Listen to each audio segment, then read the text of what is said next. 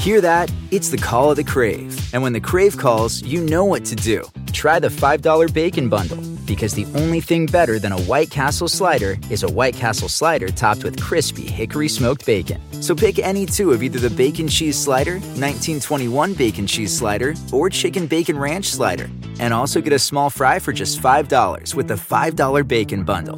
White Castle. Follow your crave. Algunos les gusta hacer limpieza profunda cada sábado por la mañana.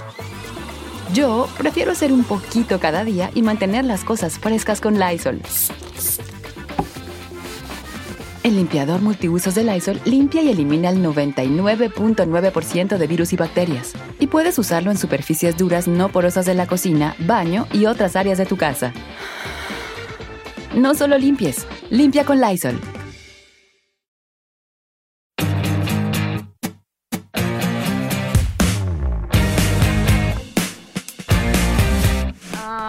El ahorita. Ah, este tengo, este tengo, tengo uno que, es- que, que es una teoría más bien, que creo que todo mundo tiene este cuchillo en su casa. ¿Has visto este cuchillo de sierrita? Ajá. Que es, que es de madera de la parte de abajo y tiene como dos bolitas de metal. Claro. Todo el mundo, todo el mundo en México tiene ese cuchillo. Yo quiero conocer al señor de la fábrica de ese cuchillo porque tiene que ser millonario. Porque en México todo el mundo, en todas las casas, hay ese cuchillo. Don Jorge Tramontina. ¿no? Sí, no sé quién sea, pero ese cuchillo existe en Es todas cierto. las. Es verdad. Y la otra cosa que hacemos también mucho en México es que usamos los, este, por ejemplo, vas y compras crema en el supermercado, ¿no? Ajá. Y el topper donde viene la crema o el yogurt, Claro. después lo se- usamos y lo reusamos para guardar cosas en el refri. Para la tinga. Pues es que para qué vas a comprar el Tupperware si ya si te están regalando uno con el yogur, con el yogur. Es verdad, ¿no? Pero yo si te pones a pensar ahora en esta onda como más de, del medio ambiente y todo eso, deberíamos de hacer eso más seguido. Pues los mexicanos O sea, porque vamos un, nosotros un lo paso hacemos. adelante. Vamos un paso adelante todo O sea, el tiempo. Tú ves adentro de un refrigerador un, un bote que dice yogurt griego, buenísimo, con eh, frutos rojos, y lo abres y son frijoles. Son frijoles. Son, son frijoles y ya pasadones, porque además como estas cosas no cierran tan bien, pues se les mete el aire. es verdad. Siempre Bueno. guardamos esas cosas, qué chistoso. Oye, en México también es el único lugar, yo creo, donde decimos ahorita y los extranjeros se vuelven locos con nuestro ahorita. Sí. Porque ahorita significa así como que right now, ¿no? Así como right away, ahorita. Sí, sí, sí, right away, ajá. O sea, en este segundo. Pero ahorita en México, en lugar de para decir inmediato, es para comprar tiempo. Es como para conseguir más tiempo. Es ahorita, ahorita te lo mando. Es como, un- como unos tres puntos suspensivos largos, ¿no? En la ahorita. Este, disculpe, le pedí un cafecito. Ahorita se lo traigo, ¿cómo no? Sí. Ah, porque aparte el cómo no. Ahorita se lo traigo, ¿cómo no? Sí. Y tú ya sabes que no va a ocurrir ahorita, que el señor se va a tardar, pero que sí te lo van a traer. O sea, no es algo como que se olvidó, sino que sí, ahorita viene. Y, y el café, ahorita viene mamá, ya lo pedí. Y el ahorita es ese. ¿no? De hecho, Es en una bueno. oficina, en una oficina es peligrosísima ahorita. Porque, es, oye, te encargo los reportes, por favor, del mes. Sí, ahorita te los mando. Y ahorita en México podría llegar a ser mañana. Podría No, llegar a ser mañana. Y, to- cuatro todavía cinco entra. días. Claro, y todavía entra en el. Ay, qué buena onda, sí me los mandó. sí, es cierto. Qué fuerte. Pero también haciendo películas y esas cosas en el set, Ajá, ¿no? Este, ese, ese, el típico un segundo. ajá. Vamos a empezar a filmar, no sé qué, ya están todos listos. Un segundo, señor, o un segundo, tal, tal. Y el un segundo no es un segundo. El un segundo son cinco minutos. Ajá. O sea, como que, dame un segundo, ahorita te marco, es, en cinco minutos te marco. ¿no? Es como el Iván. eh, bueno, y, y además. En cinco minutos también tienen problemas, porque siempre es como que Ah, en sí, cinco minutitos te lo, te lo mando. Y siempre son minutitos, Claro, todo claro, en ¿verdad? infinitivo. Te marco en cinco minutitos. En cinco minutos puede ser una hora y media. sí, es cierto. ¿No? Pero todo el mundo lo toma casual. O sea, Oye, muy casual. Oye, el llegar tarde. A ver, perdón. Ah, sí. Híjole, qué pena. Como cultura, pero sí lo tenemos, ¿no? O sea, los tiempos de cuando uno va a llegar tarde son bien distintos. En México, si uno dice, llego en cinco minutos, son 15. ¿Estás de acuerdo, Jordi? Sí, claro. ¿No? Arrancamos en cinco minutos, son en 15. Eh, En México es el único Pues- lugar. Bueno, también yo creo que México y Latinoamérica, porque nos escucha mucha Sí, gente de Latinoamérica Latinoamérica. también, sí. Pero en México y Latinoamérica somos el único lugar donde la cita es a las 3 Y si estás afuera al 5 para las 3, dices, ay, no, pues ni de broma entro, ni que, venga, ni que venga a barrer. Y te esperas hasta las 3.20 para entrar. ¿Y cómo Pero- llegaste antes? Para no ser el único imbécil. Es como si fuera puntual, como si ser puntual Es fuera un error. Claro. Como qué pena de mí, qué estúpido soy, qué teto, ¿no? Qué pena que llegué, seguro me urge este, cerrar este deal o me urge que me diga que sí o me urge que, no sé, estoy desesperado así, entonces no, hay que llegar tantito tarde. O sea, que eh, está al revésado, sinceramente. Sí. Pero entonces el 5 minutos, en 5 minutos significa 15. Si dices voy tarde 15 minutos, significa media hora. Claro. ¿Cierto o no? O sea, como que le Sí. vas aumentando. Como Sí. que dependiendo la Sí. cercanía o la lejanía le vas aumentando. O, o, por ejemplo, si vas con alguien y dice, oye, ¿que a cuánto estamos si estás manejando en el coche? Dile que a 10 minutos, pero en realidad tú estás viendo el GPS, dice 20. Claro.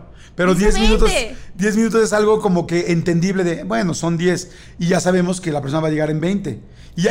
Y, subes diciendo un pretexto, ¿no?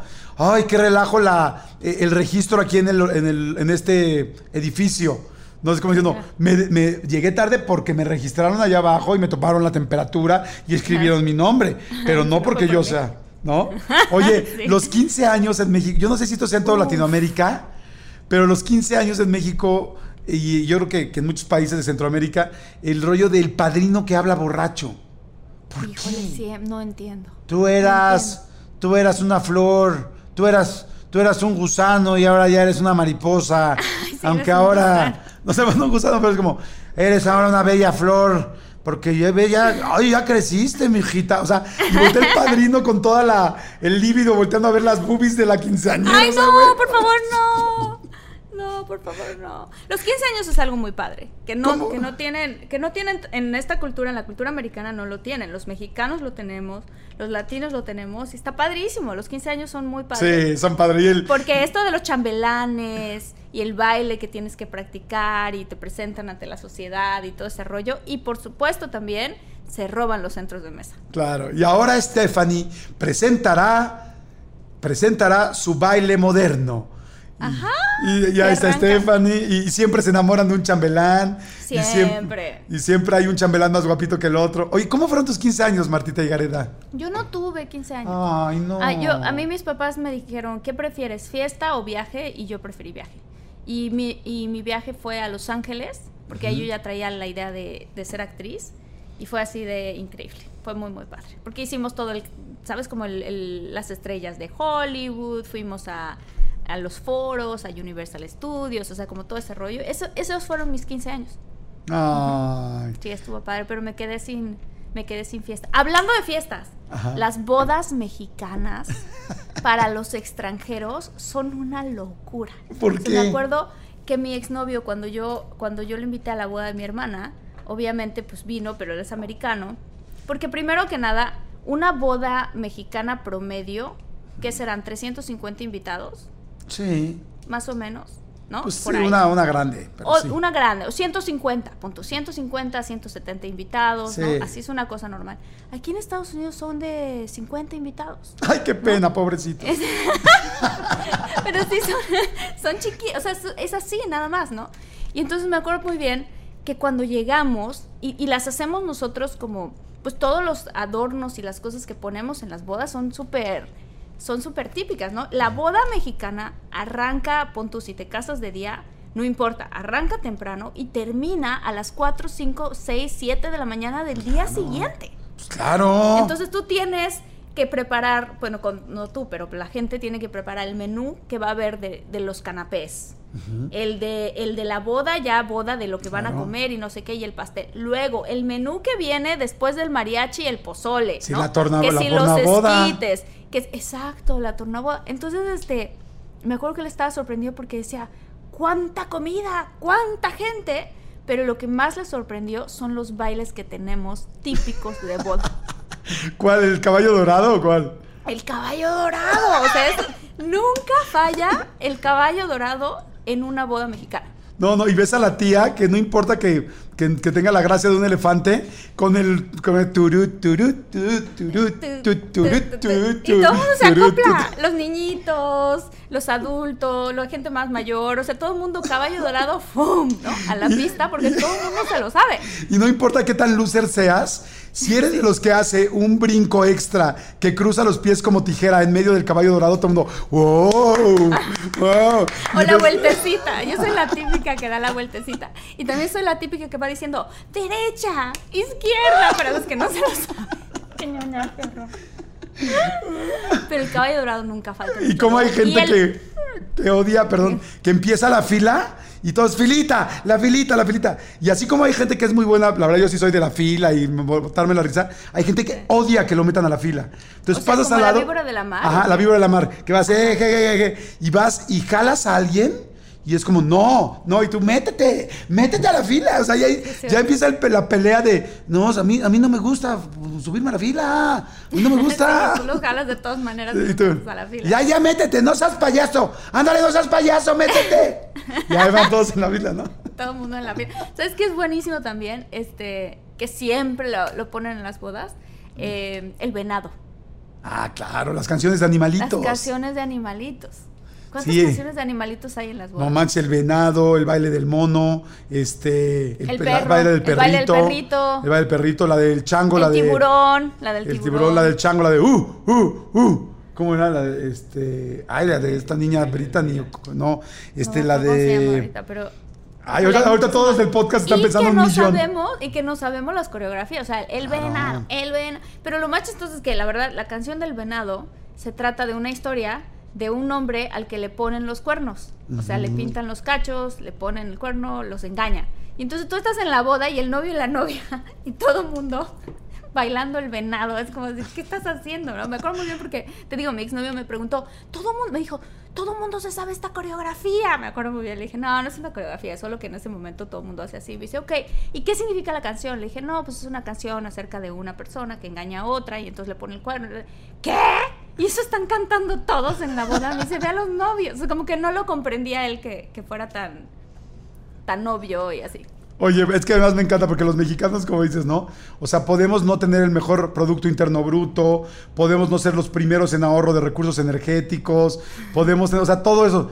Pero eso sí, para las pinches coreografías de la boda tenemos una memoria. Ah, es como, no, güey, es así, ah, a la derecha, ah, a la izquierda. Obvio Timbiriche, ¿no? Claro. Las canciones de Timbiriche siempre en las bodas. Este, Y no, y no importa que no hablemos inglés, la guachaguacheamos todas las canciones. Y Ah, es, pónganse, pónganse el Night, pónganlo el Night. Y no sabemos la coreografía y todo el mundo. Ah, ah, ah, ah", ¿No? O sea, Así, pero además todo el mundo canta Staying Alive nada más, ¿no? Es, Nada más ah, esa parte. Ah, ah, ah, Staying Alive, Staying alive, Staying Alive. staying alive.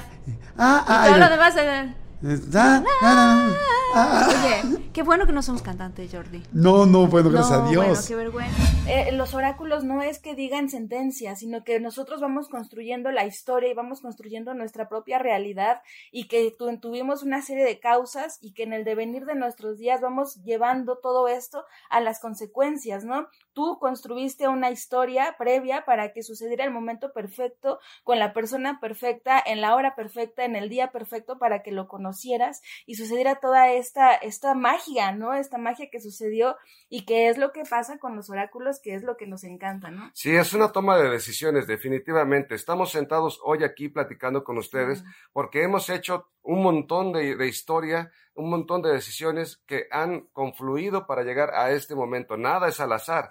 No cae una gota de agua del cielo si no están todas las condiciones previstas para que eso suceda.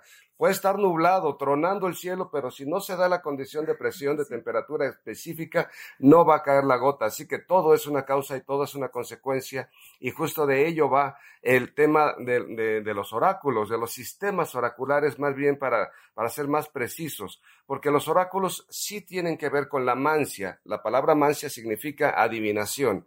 Y pues se leían las vísceras de los animales, las conchas de las tortugas, los palitos, Caracoles. los caracoles, todos estos sistemas naturalistas. Pero ya cuando intervienen signos, como en el caso de las runas, o símbolos y alegorías, en el caso de las cartas del tarot, ya, ya son sistemas que refieren a aspectos del hombre. Jung le llamó arquetipos, pero son en realidad alegorías que hacen una historia concreta de la actividad humana, del principio al fin, y tienen un sistema redondo, que es justamente lo que Papus estableció, este pensador, alquímico, mago, que dijo el tarot debe ser circular porque lo puso en diferentes formas, cuadrado, eh, rectangular, hexagonal, y no le daban muchas las, las, opciones para poder decir debe ir de esta manera. Así que le dio la forma circular y justamente es el sistema tarorota que dice tarot, tarot, tarot, tarot, porque da vuelta, vuelta, vuelta, vuelta cada carta, cada arcano, y es un sistema circular. Así que de ello va justamente, y no, no se necesita ninguna facultad especial, ningún don especial, se necesita conocer el sistema. Ok, a ver, entonces quiero leer lo siguiente. Digo, hay muchas preguntas importantísimas que queremos hacer en este episodio. Yo creo que la más importante es por qué, por qué se dicen cosas que van a suceder, por qué se ve la verdad, eh, cómo, cómo es este sistema. Este, y, también otra cosa que decía ahorita Brenda, interesantísima, en el aspecto de dices, no es sentencia, o sea, es como, te dicen lo que, o sea, te está diciendo el oráculo lo que va a suceder y tú puedes cambiar o no. Entonces, ah, vamos a llegar a esos puntos. Pero antes de esto, está muy interesante lo que mencionas, Jaime, porque es eh, cómo se hace el sistema. Entonces, quiero entender, yo voy a tratar de ponerme un poco de lado de la gente que todavía está entendiendo esto, ¿no? Este, entonces lo leo como, es como un abecedario para entender eh, los mensajes que el universo te está dando. Es como una guía, como, sí, así cuando ves tú una guía de, ay, pues la clave Morse, pues dame la guía para aprenderlo a leer. ¿Es algo así? Sí, de hecho es bien interesante lo que dices, Jordi, porque es precisamente los oráculos son una orientación en el caos, en todo aquello que para nosotros de manera humana nos parece caótico, tiene un orden perfecto, el universo tiene un orden perfecto, los ciclos tienen un orden perfecto y en ocasiones nuestra conciencia nos hace salirnos del orden natural, pero el propio tarot nos colabora a comprender que todo tiene puntos de inicio, puntos intermedios, puntos de clímax, puntos de inflexión, puntos críticos y puntos finales en los cuales las cosas se transforman, tanto naturalmente como el del invierno a la primavera, de la primavera al invierno, y hay un orden intrínseco en ello. Los animales todos tienen un orden intrínseco, un orden absolutamente natural y cíclico, y nosotros también lo tenemos, y somos tan iguales tú, Marta, yo y Jaime, que vivimos las mismas experiencias esencialmente. Lo que, en lo que radica la diferencia es en cómo percibimos a través de los sentidos. Es como el dolor. A mí me puede doler mucho un pellizco y a Marta casi nada, ¿no? Es esa, ahí radica la subjetividad de la experiencia de la vida. Pero lo que hace el tarot es establecer un orden universal. Por eso se dice que el tarot, o Jung decía particularmente, que el tarot es la memoria del inconsciente, del inconsciente subjetivo subjetivo reflejado al inconsciente colectivo. Y esto del inconsciente colectivo es bien interesante porque desde tiempos ancestrales, desde los sumerios, por ejemplo, la experiencia del amor es la misma, esencialmente es la misma. Sentimos las mismas cosas, las mismas mariposas en el estómago, las mismas endorfinas, las mismas hormonas segregamos y nos relacionamos de las mismas maneras, esencialmente. Entonces, esta, esta esencialidad lo que hace el tarot es reflejarnos porque a veces nos creemos demasiado diferentes y el tarot nos va a decir, sí, hay, hay particularidades, pero somos del mismo orden en el caos, de las mismas maneras nos comportamos y lo que hacemos es vertirlo aquí porque en ocasiones hacemos oídos sordos, ¿no? No, no sé qué me pasa o no sé por qué me está pasando esto en la vida y el tarot dice, a ver, hay procesos, hay un inicio, hay un mm. inicio natural con la carta del loco. El loco tiene su naturalidad, nacemos todos con potenciales que nos, que nos hacen tener una vocación de vida, un impulso vital. Después viene la carta del mago en el cual tenemos las posibilidades por completo, tenemos las, todas las herramientas, si ustedes lo ven, lo podrán ver en una carta de cualquiera de tarot, va a tener los elementos dispuestos, es el potencial. Y después de, de ello vienen procesos críticos en donde nos enfrentamos a crisis, y esto es hermoso y a mí me encantaría hacer esta analogía porque lo pueden ver en un guion cinematográfico, en un cuento, en una, en una cualquier película, en cualquier obra de teatro, en cualquier historia que alguien nos cuente, van a tener o el viaje del héroe, ¿no? Que es el tarot. Hay un personaje principal que somos todos nosotros en la vida, somos de los personajes principales de nuestra existencia y vamos teniendo un montón de, de confrontaciones, un montón de dificultades y retos que nos van a hacer sobrepasar y a esto se le llama los procesos iniciáticos. Estamos sobrepasando las adversidades, confrontando al, a los dragones, ¿no? En los cuentos de hadas, al dragón, al lago, a, fantasmas, a todos estos que nos confrontan como Blancanieves y los bosques espinosos, pues así son nuestras confrontaciones que finalmente va a haber una muerte simbólica en la cual vamos a deshacernos de todo aquello que no nos era necesario, de todo aquello que era una carga para hacer lo que realmente somos. Y cuando eso sucede, entonces, pues vienen procesos críticos, es doloroso, duele en ocasiones, hay procesos de duelo para que finalmente este héroe resurja como un ser nuevo, un ser regresando a la realidad de la existencia, regresando a su propósito. Y esto es lo que nos habla el tarot. Por eso tiene un orden perfecto, como Jaime decía, hay un inicio y un final, pero en las lecturas es curiosísimo porque pues salen en desorden y también es porque así vamos en la vida y el tarot nos dice, a ver, hay un orden, observa cómo es el orden natural y regresa a lo mejor tus pasos y retoma el rumbo, porque el tarot siempre dará esa opción. Sí, muy importante que es, es un lenguaje simbólico. ¿Por qué se lee? Porque los, los signos como tal, los símbolos como tal, tienen una, una, un único significado y se va agregando otro significado conforme va creciendo la cultura o la idiosincrasia de un pueblo o de una época. Vamos a pensar, por ejemplo, en la balanza. La balanza que tiene la Carta de la Justicia. Bueno, pues sirve para pesar. ¿Y, ¿Y cómo es que pesamos? Comparamos. ¿Y qué comparamos? Este contra aquel. Y entonces, si este pesa más o aquel pesa más, bueno, pues habrá un resultado de ese desbalance. Eso no puede cambiar. Y, entonces, ¿qué se compara en la justicia? Pues el acto del hombre contra la ley. Si este, exacto, o con la ley universal. Y entonces, si están desequilibrados, algo va a pasar. Y ese algo es justamente lo que se correlaciona con otro símbolo, otra alegoría, y dices, bueno, si el desbalance ocurrió en este, en este aspecto de la existencia, entonces va a impactar en este otro de esta manera. Y eso es lo que muy probablemente va a suceder. Imagínate. No, imagínate. Oye, ¿y tú cómo ves todo? Porque, como dices tú, ha habido como muchos cambios muy rápidos en estos últimos, en esta última década. Por ejemplo, la televisión, ¿no? Mucha gente dice, la televisión va a vivir, no va a vivir, eh, ya está todo el contenido digital en YouTube, en las plataformas, tal. El radio, ahora ya están los podcasts. Tú fuiste de los primeros en creer en los podcasts. Hoy toda la gente que nos está escuchando está escuchando un podcast y, sin embargo, en México todavía se está redescubriendo, se está empezando a descubrir lo que es el podcast ¿Cómo ves el futuro tanto de lo que era la televisión, los medios tradicionales, como la tele y el radio? Yo, yo creo que eh, en, en ese punto en específico, creo que México especialmente el país México está en una posición geográfica bien chingona en la que muy pocos países están porque tenemos esta ventaja de que podemos ver en Estados Unidos lo que eventualmente se va a acabar consolidando en México, específicamente en la industria del entretenimiento.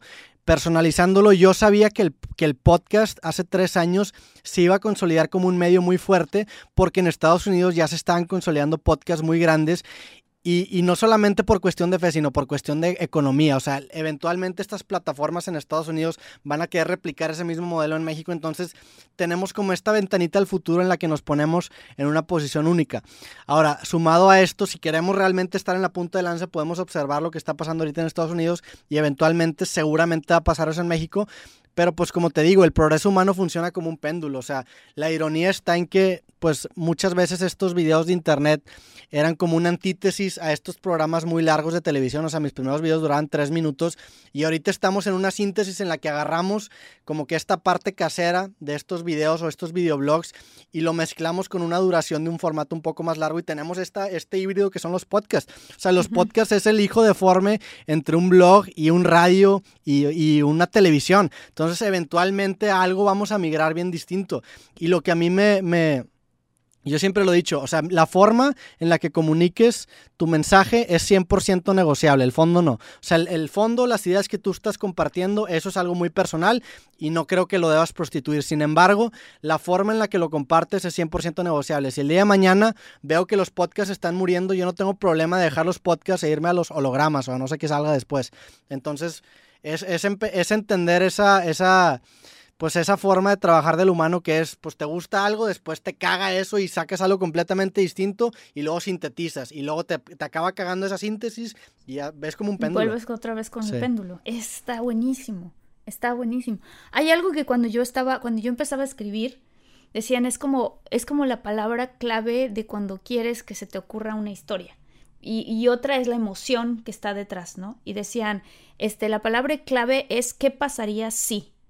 Y yo creo que no solamente se aplica a algo como escribir o a, algo como una canción, sino en general, modelos de negocios, este, tecnología. Si, si arrancan con la pregunta, ¿qué pasaría si? ¿No?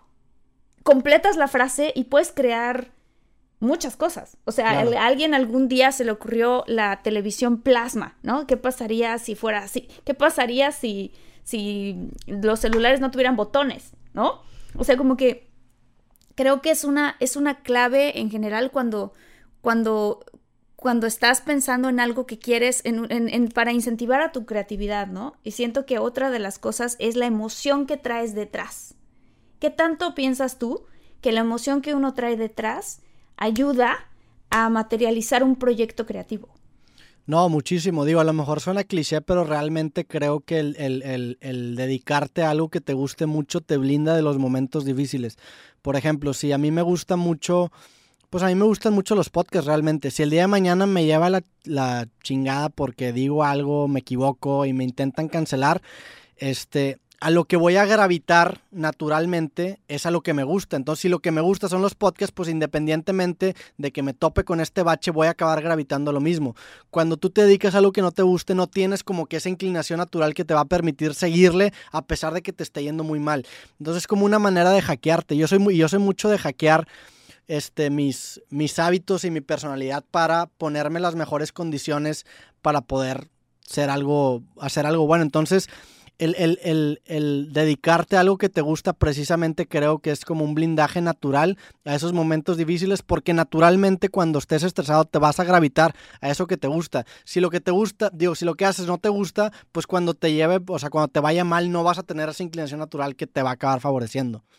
Oye, y de los... ¡Qué razón! ¡Qué fuerte, ¿no? Porque si te, si te dedicas a lo que te gusta, o sea, me decían a mí muy seguido mi papá, me decía, si te dedicas a lo que te gusta, hazlo y el dinero llega después. Sí, o sea, no, incluso creo yo que cuando, obviamente el dinero es importante, no, no, no, no me gustaría tampoco pecar de inocente, sin embargo, cuando te dedicas a lo que te gusta, el proceso se transforma en la recompensa. Lo demás es una cereza del pastel. O sea, si a ti te gusta escribir y te estás dedicando a escribir, en el momento que estás escribiendo estás dedicándote a lo que te gusta. O sea, esa es la recompensa. Lo demás, claro que es bienvenido y lo prefiero. Sin embargo, el hecho de que estés dedicando tu tiempo a algo que te apasiona para mí es la recompensa en sí. Lo demás es súper es súper bienvenido y el dinero es como oxígeno que te permite seguir respirando, pero el premio está ahí. El premio está en que estás en ese proceso que te gusta hacer. Ah, a ver, otra cosa que, se me hace como que... Si se te atora algo en el diente y estás comiendo o estás cenando, ahí en la misma cena, meterte el dedo y sacarte lo que tienes atorado en el diente. Ah, sí. Sí, yo cuando veo eso me da ñañaras. Sí, completamente de acuerdo. Estoy, estoy de acuerdo, como que ese, como que cuesta trabajo, ¿no? Sí, sí, sí. O sea, como yo prefiero decir, bueno, sabes que siento que tengo algo en la boca, voy al baño, me fijo en el espejo, hago buches, no sé, algo, y entonces ya regreso a la mesa. Pero ahí, delante de todo el mundo, sacarte algo, sí, no. Sí, estoy de acuerdo. Si lo vas a hacer porque no tienes mayor remedio, pues esconde poquito con tu mano, no sé, algo. Ajá. Oye, algo que a mí me gusta, este, que sí lo hago y que a mucha gente pues no le parece pues lo más nice del mundo, pero a mí me encanta, es tomar refresco, jugo o licuado de esquina en bolsita. ¡Ay, sí! Yo me acabo de tomar un coco o el jugo de un coco en una bolsa con su popote. En bolsa de plástico. Claro, bolsa de plástico con popote, Jordi. ¿De qué estamos hablando? Y sabe muy bien, o sea, no, no pierdes. O sea, digo, lo que está malo es el plástico, ¿no? Pero, o sea, por, el planeta. Pero la neta es que te, resuelve muy rápido, resuelve muy bien. Para llevar, o sea. Sí, sí, sí, sobre todo si donde estás comiendo es una taquería afuera y tenían pura la chaparrita. Ya sabes, estos refrescos que son más bien como de vidrio pues te lo ponen en tu bolsa para llevar, le hacen el nudito, ahí traes el popote y ya te vas caminando con tu.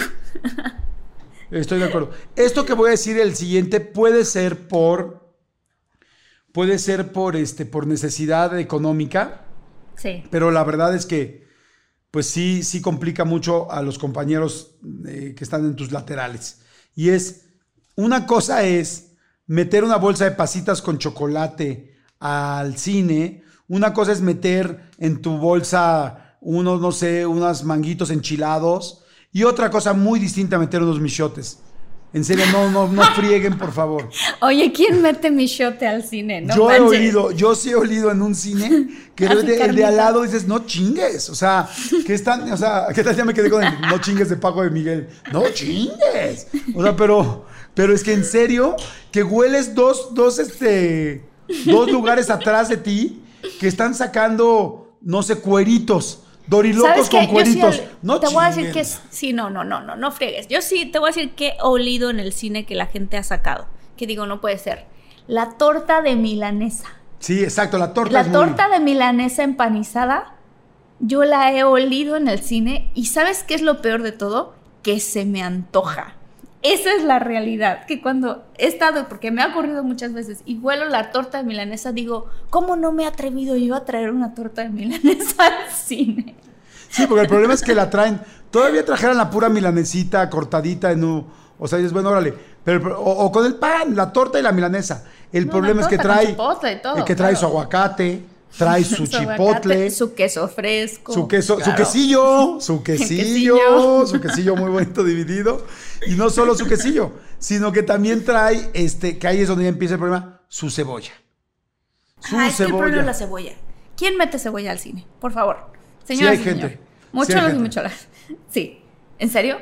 A ver, escríbanos por favor aquí, es bien importante, la gente que lo está escuchando en Spotify o en iTunes o en Deezer o donde lo escuchen en Himalaya, váyanse por favor a YouTube, al capítulo este de YouTube y pónganos en los comentarios qué cosas han olido en el cine, o sea, qué cosas, bueno, porque una cosa es oler cosas de comer y otras cosas este, sexuales, porque también hay quien se, quien se da sus empujones en el no cine. manches, Jordi, claro que no. Ay, claro, Martita, No, mi vida, es que estás chiquita, corazoncito. no, Jordi. No, sí hay gente que se da sus empujones y se da sus llegues y pues de repente se están haciendo ahí su ensalada y se les sale el aderezo, ¿sí?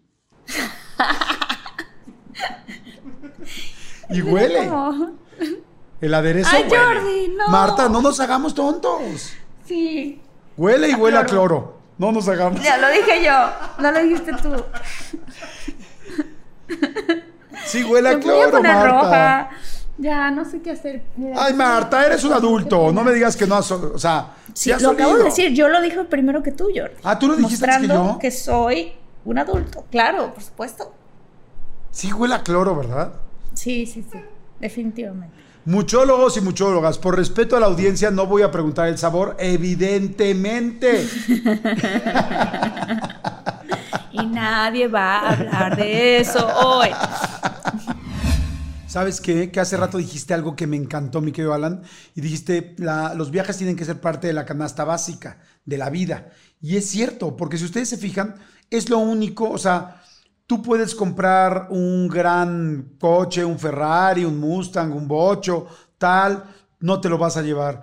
Tú puedes agarrar y este, comprarte un departamento, una ropa, un tal. Nada te vas a llevar, todo se tira. Se tira la ropa, esa chamarra carísima que tenías, esos zapatos carísimos de París que compraste. Todo se tira, los audífonos, los teléfonos, todo. Lo único que no se tira es lo que has vivido. Es lo único que te llevas. Entonces, sí es de la canasta básica y es de lo más importante porque de hecho, lamentablemente mañana no sabemos si vamos a estar eh, vivos o no. Entonces, esta esencia de lo que sí tienes y de las cosas que hay, o sea, nadie se ha quejado, haz de cuenta, nadie, nadie en la vida de repente cuando le preguntas, ay, ¿qué te gustaba cuando eras chico? Te van a- nadie te va a decir, ay, mi mejor momento de la vida fue cuando compré el Atari o cuando jugué con el Intellivision claro, o con no, el nunca. Nintendo. No, Nunca. la gente te va a decir, fue cuando caminé con mi papá por el parque en tal lugar, fue un día que mi mamá en San Miguel de Allende nos aventamos en una, en una eh, resbaladilla, fue el día que vimos nubes y nos empezó a llover y nos terminamos todos mojados y estamos afuera de una tiendita en San Cristóbal de las Casas. O sea, la gente lo que recuerda son momentos. No Claro, cosas. experiencias. Y entonces, Claro, este, claro. pero bueno, les quiero contar cómo me fui yo de, de- de esta vacación. Y es, este, eh, o bueno, perdón, te interrumpí, Martita, ibas a decir algo de las cosas, de los momentos y no de las cosas. Yo te cuento esta. No, es nada más rápido como para eh, hacer énfasis en eso, justo que estabas diciendo. Cuando le preguntan a la gente mayor, incluso la gente que está en su lecho de muerte, ¿qué te hubiera gustado hacer más? Dicen, estar con mi familia como el número uno, o sea, estar con mi familia, con la gente a la que quiero, mis amigos, ¿no? La gente a la que quiero. O sea, esa es una. Y la otra es viajar más. Esa es la otra. Son las dos que han contestado, que contesta la gente, ¿no? Entonces, porque sí, porque nadie que se va a morir dice, ¿cómo no trabajé un día más? Sí. Nadie dice eso. Es verdad. o sea, ¿quién dice eso? Y nadie dice, ¿cómo no me endeudé por el iPhone 12? ¿Cómo, exacto. ¿cómo no, ¿Cómo no tuve el iPhone 15? No, nadie dice eso. es, ¿Se digo ¿Cómo no? Sí, sí, sí. Ay, perdón que te interrumpí, pero, o sea, con lo que tú dices, Jordi, justo esto de Marta, a mí me gusta cuando tú llegas a la casa de alguien y ves los portarretratos o las fotos que tienen exhibidas en sus espacios donde viven, siempre hay una foto en un viaje. Siempre. O sea, siempre está la foto en la Torre Eiffel, la foto de la, playa, porque los viajes y más allá de, decir o de presumir el lugar en el que estuve, los viajes siempre son una excelente oportunidad para generar recuerdos con la gente que amas o recuerdos solo. También me gustaría agregar que sí es una realidad que hay un sector de la población que no se puede permitir viajar, esto por por cuestiones económicas y porque en, Latinoamérica vivimos en países en vías de desarrollo donde los niveles de pobreza son altísimos y es una realidad que hay gente que desafortunadamente no puede viajar. No hay forma de que incluyan los viajes en la canasta básica. Pero sí creo que la gente que hoy por hoy podemos viajar, podemos abrir nuestra mente y ver cómo funcionan otros países para eventualmente poder cambiar esa realidad y decir, ok, si en otros países hacen estas cosas bien, ¿por qué en mi país la brecha económica es tan alta? ¿Por qué hay gente tan rica y gente tan pobre? ¿Cómo podemos disminuir esto? Y entonces aprende lo que haces otros, otros países y lo intentas implementar en el propio. Por lo tanto, el acto de viajar puede generar cambios positivos en el lugar donde vives. Eso en la gente que hoy por hoy podemos viajar, pero sí es una realidad y ojalá que esto cambie, yo creo que es labor de todos, que más y más y más gente tenga la opción de poder viajar, pero para eso se necesitan cambios muy profundos en lo político y en lo social que no estoy seguro de que nos toque vivir a nosotros. Claro, pero sí que cada quien puede llevarse al extremo, ¿no? Este, cuando yo estaba, cuando yo estaba más chica, Decían que cuando uno veía una bola de fuego pasar en el firmamento, eran las brujas, que las brujas se convertían. ¿Has oído acerca de esto, Uriel? Que las brujas se convierten en una bola de fuego y pasan. Pues es una leyenda que tú escuchas, pero pues que no, no le haces mucho caso y de niñito sí te emocionas y dices, no, bueno, que es que raro, ¿no? Estaba yo en Tabasco con mi familia y de repente entró un vecino que teníamos que se llama Daniel y entra a la casa. Eran más o menos como las siete y media de la noche. Y de repente empieza a gritar, están pasando las brujas, están pasando las brujas. Y era justo cerca de esta época, eh, esta, este, de, pues del Día de Muertos y de Halloween. Y entonces mi papá se quedó como que sacado de onda de que, que no entendía qué se trataba. Y mi hermana y yo salimos corriendo. Total que la gente de la calle había ido, o sea, estaba saliendo de sus casas, o sea, como que se habían avisado los unos a los otros, porque en efecto, al fondo, del otro lado de la calle, había, esto estamos hablando en Tabasco, ¿no? Entonces, eh, nuestra colonia daba como al lado de un pantanal, así literal. Y se alcanzó a ver, yo solamente alcancé a ver como un dejo de luz, como de la última como de la última pasada, pero todos los demás vecinos que ya llevaban rato ahí vieron unas bolas de fuego pasar. Yo no lo vi, yo solamente vi como el final, hagan de cuenta, entre los árboles. Y me acuerdo que yo me quedé como, pues estaba más chiquita, ¿no? Y me quedé como impresionada, pero no sabía muy bien a bien lo que yo había visto o no había visto. Pasó el tiempo y estando en México, para una filmación, uno de los choferes de, la, de las vanes que te llevan de un lado a otro en el, en el rodaje, cuando estás haciendo una película, este, de repente me dijo, señorita, ¿qué cree? Este, me subí, ¿no? Y me dice, señorita, ¿qué cree? Que hace un rato pasaron tres brujas. Y yo le dije, ¿de ¿cómo que pasaron tres brujas? O sea, yo me imaginé que alguien caminaba, no sé, ¿no? O sea, una cosa y le dijiste, eran mis amigas que, que, venían por aquí, ¿no? no, no. Este, y dice, no, pasaron tres brujas, fíjese que volaron ahorita encima de nosotros. Y yo, ¿cómo que volaron? ¿De qué habla? Dice, sí, unas bolas de fuego que pasan y que, y que cuenta la leyenda que esas son brujas. me quedé yo estupefacta porque dije, no puede ser, cuando yo estaba chiquita vimos una cosa así nosotros este, en la colonia donde yo vivía. Entonces, ¿tú has escuchado de esto, Uriel? ¿Y qué, qué nos puedes contar de esto? Sí, a mí se me hace súper interesante el tema de las brujas. Eh, sé que hay mucha gente a la que no le da tanto miedo, a mí sí. Em, y una de las variaciones que se podría decir más populares es el de verlas como estas bolas de fuego. Pero de verdad, o sea, yo tengo gente de mucha confianza que me jura haber visto bolas de fuego que no tienen ninguna explicación y, que se mueven no este digo no como si fuera un globo o algo así sino como si fueran conscientes y regresan y se van.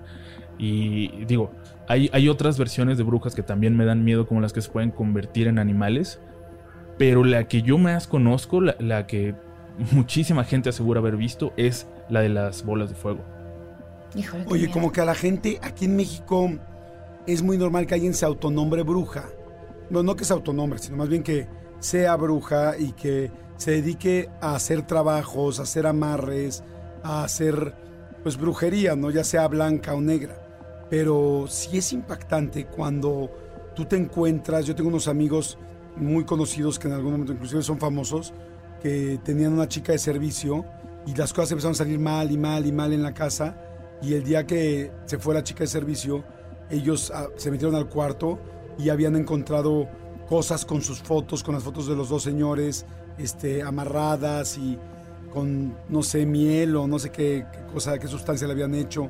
También me enteré de unas personas que les pusieron cosas en el coche, entonces que les metieron adentro del coche, adentro de la, de la máquina del coche, eh, bolsas con pedazos de animales Ay, Dios adentro mío, de las, eh, en las bolsas, o sea, eh, no sé, inclusive cuando nunca les ha pasado llegar y pasar al lado de una casa aquí en México, sucede, sé que hay gente que nos escucha en muchas partes del mundo, pero que de repente pases al lado de una casa o de una puerta y veas que alguien les dejó una figura con sal afuera de la casa, este, una figura, un círculo, un, no sé, una cruz, o sea, eh, porque la pregunta siempre será, ¿no? ¿Crees o no crees en la brujería? Bueno, en este aspecto. Eh, y la mayoría de la gente dice, tengo respeto, ¿no? En tu caso, por ejemplo, Uriel, ¿qué, qué opinas de la brujería? ¿Crees o no crees? Eh, pues yo me intento mantener escéptico de todo, pero por ejemplo, sí creo en, en las vibras y en la vibra de la gente.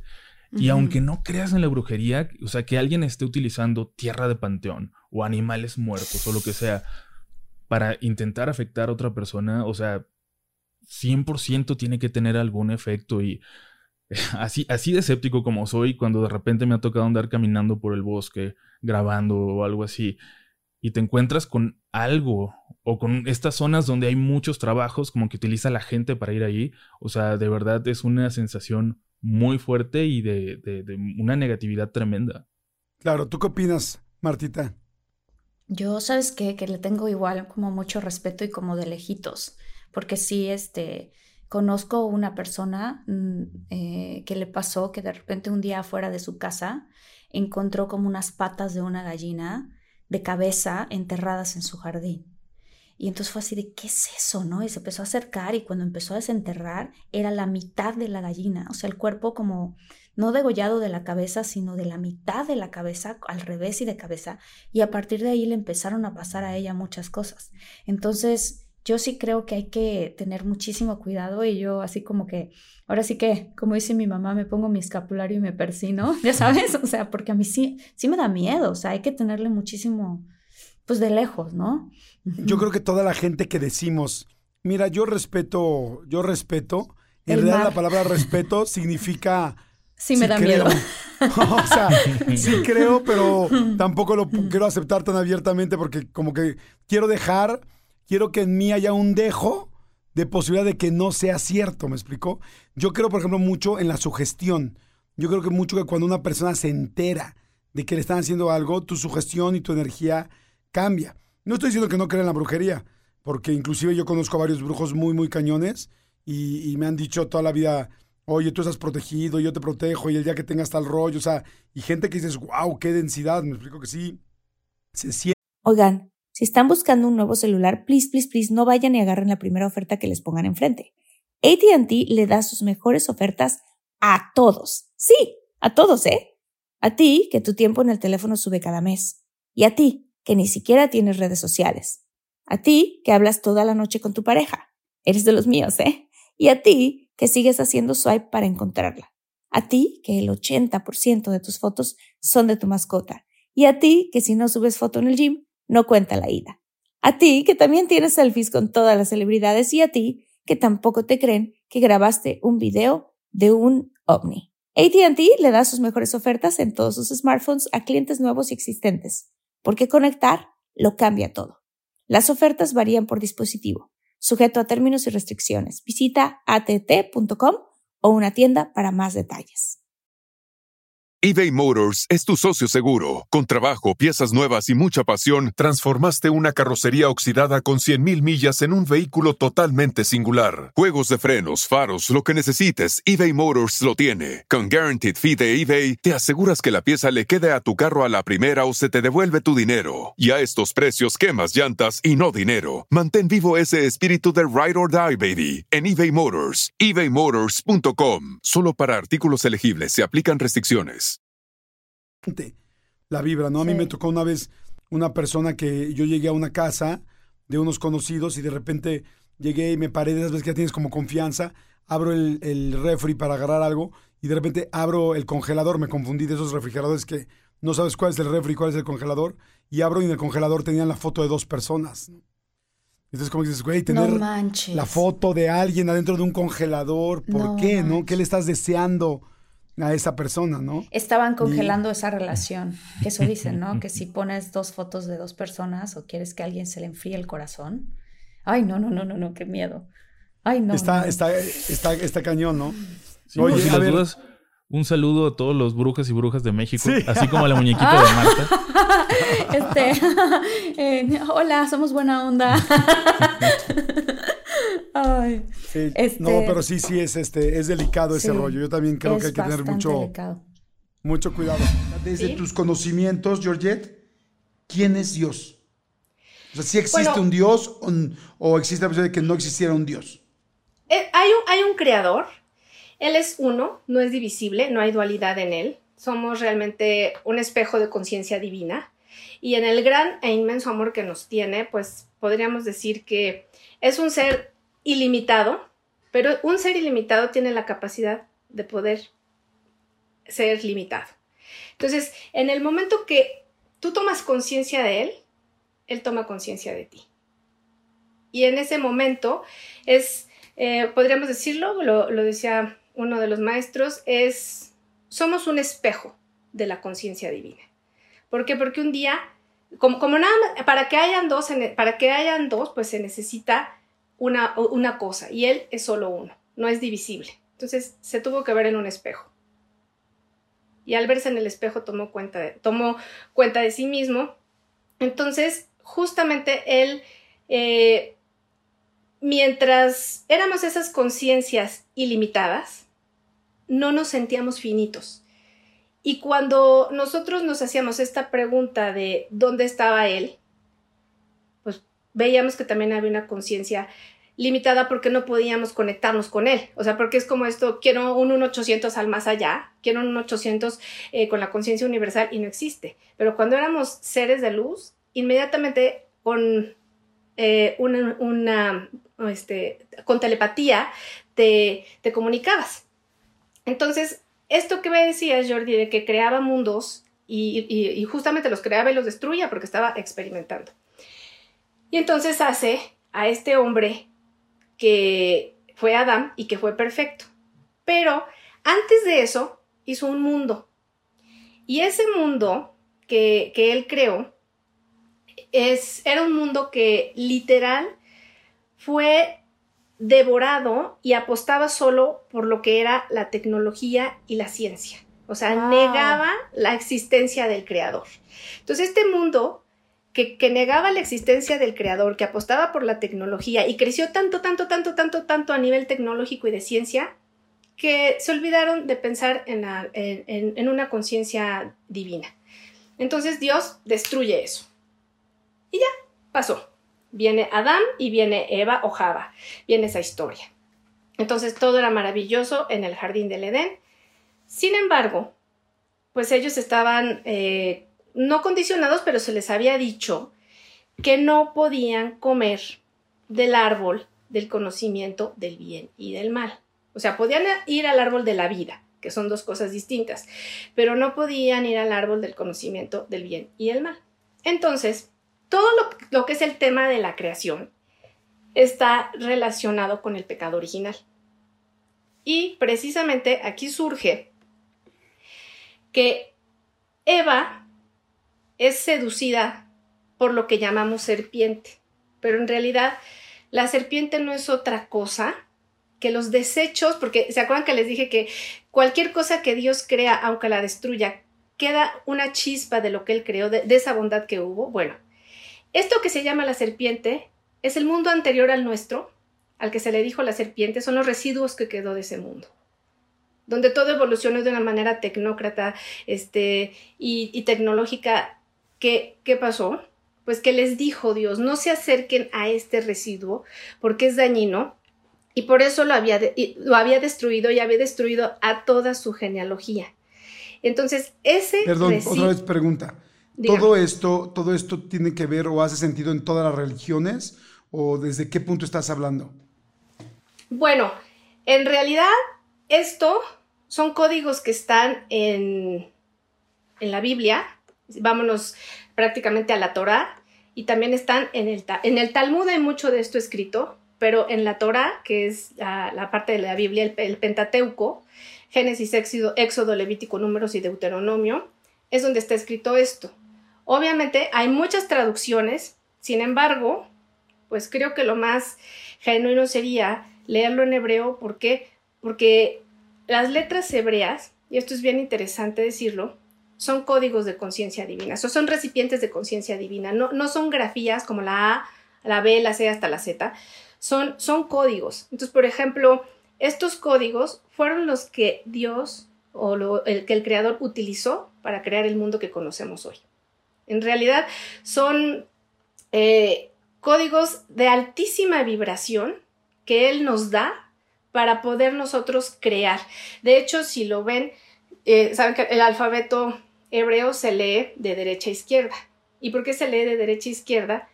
Porque lo que nosotros estamos viendo aquí, o sea, nuestra realidad aquí, arriba es al revés. Entonces, por eso empezamos de derecha a izquierda. ¿Sí? Entonces, justamente ya cuando pasó este tema del, del pecado, fue que Eva procreó con la serpiente un hijo. Y este hijo, que, al que todos creemos que es de, de Eva y de Adán, es hijo de la serpiente y de Eva, que es Caín.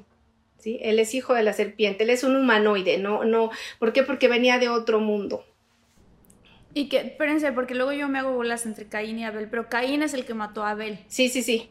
Sí, sí, cierto. En la, en la historia. Entonces. A mí me pasa eh, lo mismito con Wisin y Yandel. No ubico bien. no ubico bien cuál es cuál. Y, ahora Mau y Ricky, puta, me la complican horrendo, pero bueno. Beto y Enrique, la guayaba la tostada. Y Petaca. A ver. Oye.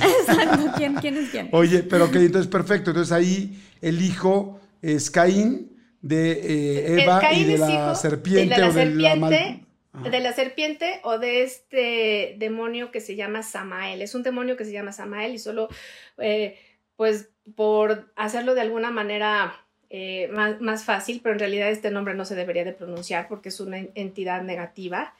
Y cuando Adán se entera de esto, él deja a Eva durante 130 años, no vive con ella. De los, de los mil años de su existencia, 130 años no vive con Eva. Y, y entonces él tiene una relación también con alguien de esa genealogía, con la esposa de la serpiente. ¿sí? Y la esposa de la serpiente es Lilith. Entonces, empieza... Eso, yo había escuchado la teoría de Lilith y me, se me hace bastante interesante. Entonces, eh, pues tiene una relación con esa genealogía de los seres que, que la, la conciencia universal o Dios destruyó. Y eso, a eso se le llama tener relaciones promiscuas que es lo que viene de almas malvadas, o sea, vienen de un abanico de, almas que son malas, porque justamente pues la serpiente también era promiscuo y trajo un alma eh, malvada. Entonces, cuando Adán que se entera de esto y tiene otro hijo en la relación con Lilith, vienen hijos del residuo de esos mundos. Entonces, eh, pues, ¿qué pasó? Se hizo una tremenda eh, desorganización, porque de alguna manera ya estos hijos que estaban, pues vamos a decir, programados para venir de manera tranquila y que ellos iban a tener de su genealogía, ya no vinieron. Sin embargo, pasa el tiempo, se perdonan y tienen un hijo ellos dos, que fue, o sea, tienen a Abel. Entonces, Abel eh, lo mata Caín, pero no eran hermanos del mismo padre y de la misma madre, o sea, era, eh, lo, mata y entonces cuando se vuelven a encontrar Adán y Eva, tienen otro hijo que se llama Set. Y Set es de una genealogía pura, de una genealogía eh, buena, noble, de seres humanos que iban a traer cosas positivas. Entonces, justamente pues ya de ahí viene toda la genealogía de Noé. Pero antes de esto, bueno, hay algo bien interesante y es que se dice que cuando eh, Dios se da cuenta de lo que ellos hacen con, esto del árbol del conocimiento del bien y el mal, eh, porque fueron a tener hijos con las almas de un árbol equivocado, o sea, eran con almas que no tenían que haber traído, porque estos eran como gigantes y eran otro tipo de humanoides que no tenían nada que ver. Entonces les dijo, ok, yo les había dado la oportunidad de tener la capacidad de traer almas puras, pero como ustedes no lo quisieron, les voy a dar un cuerpo físico.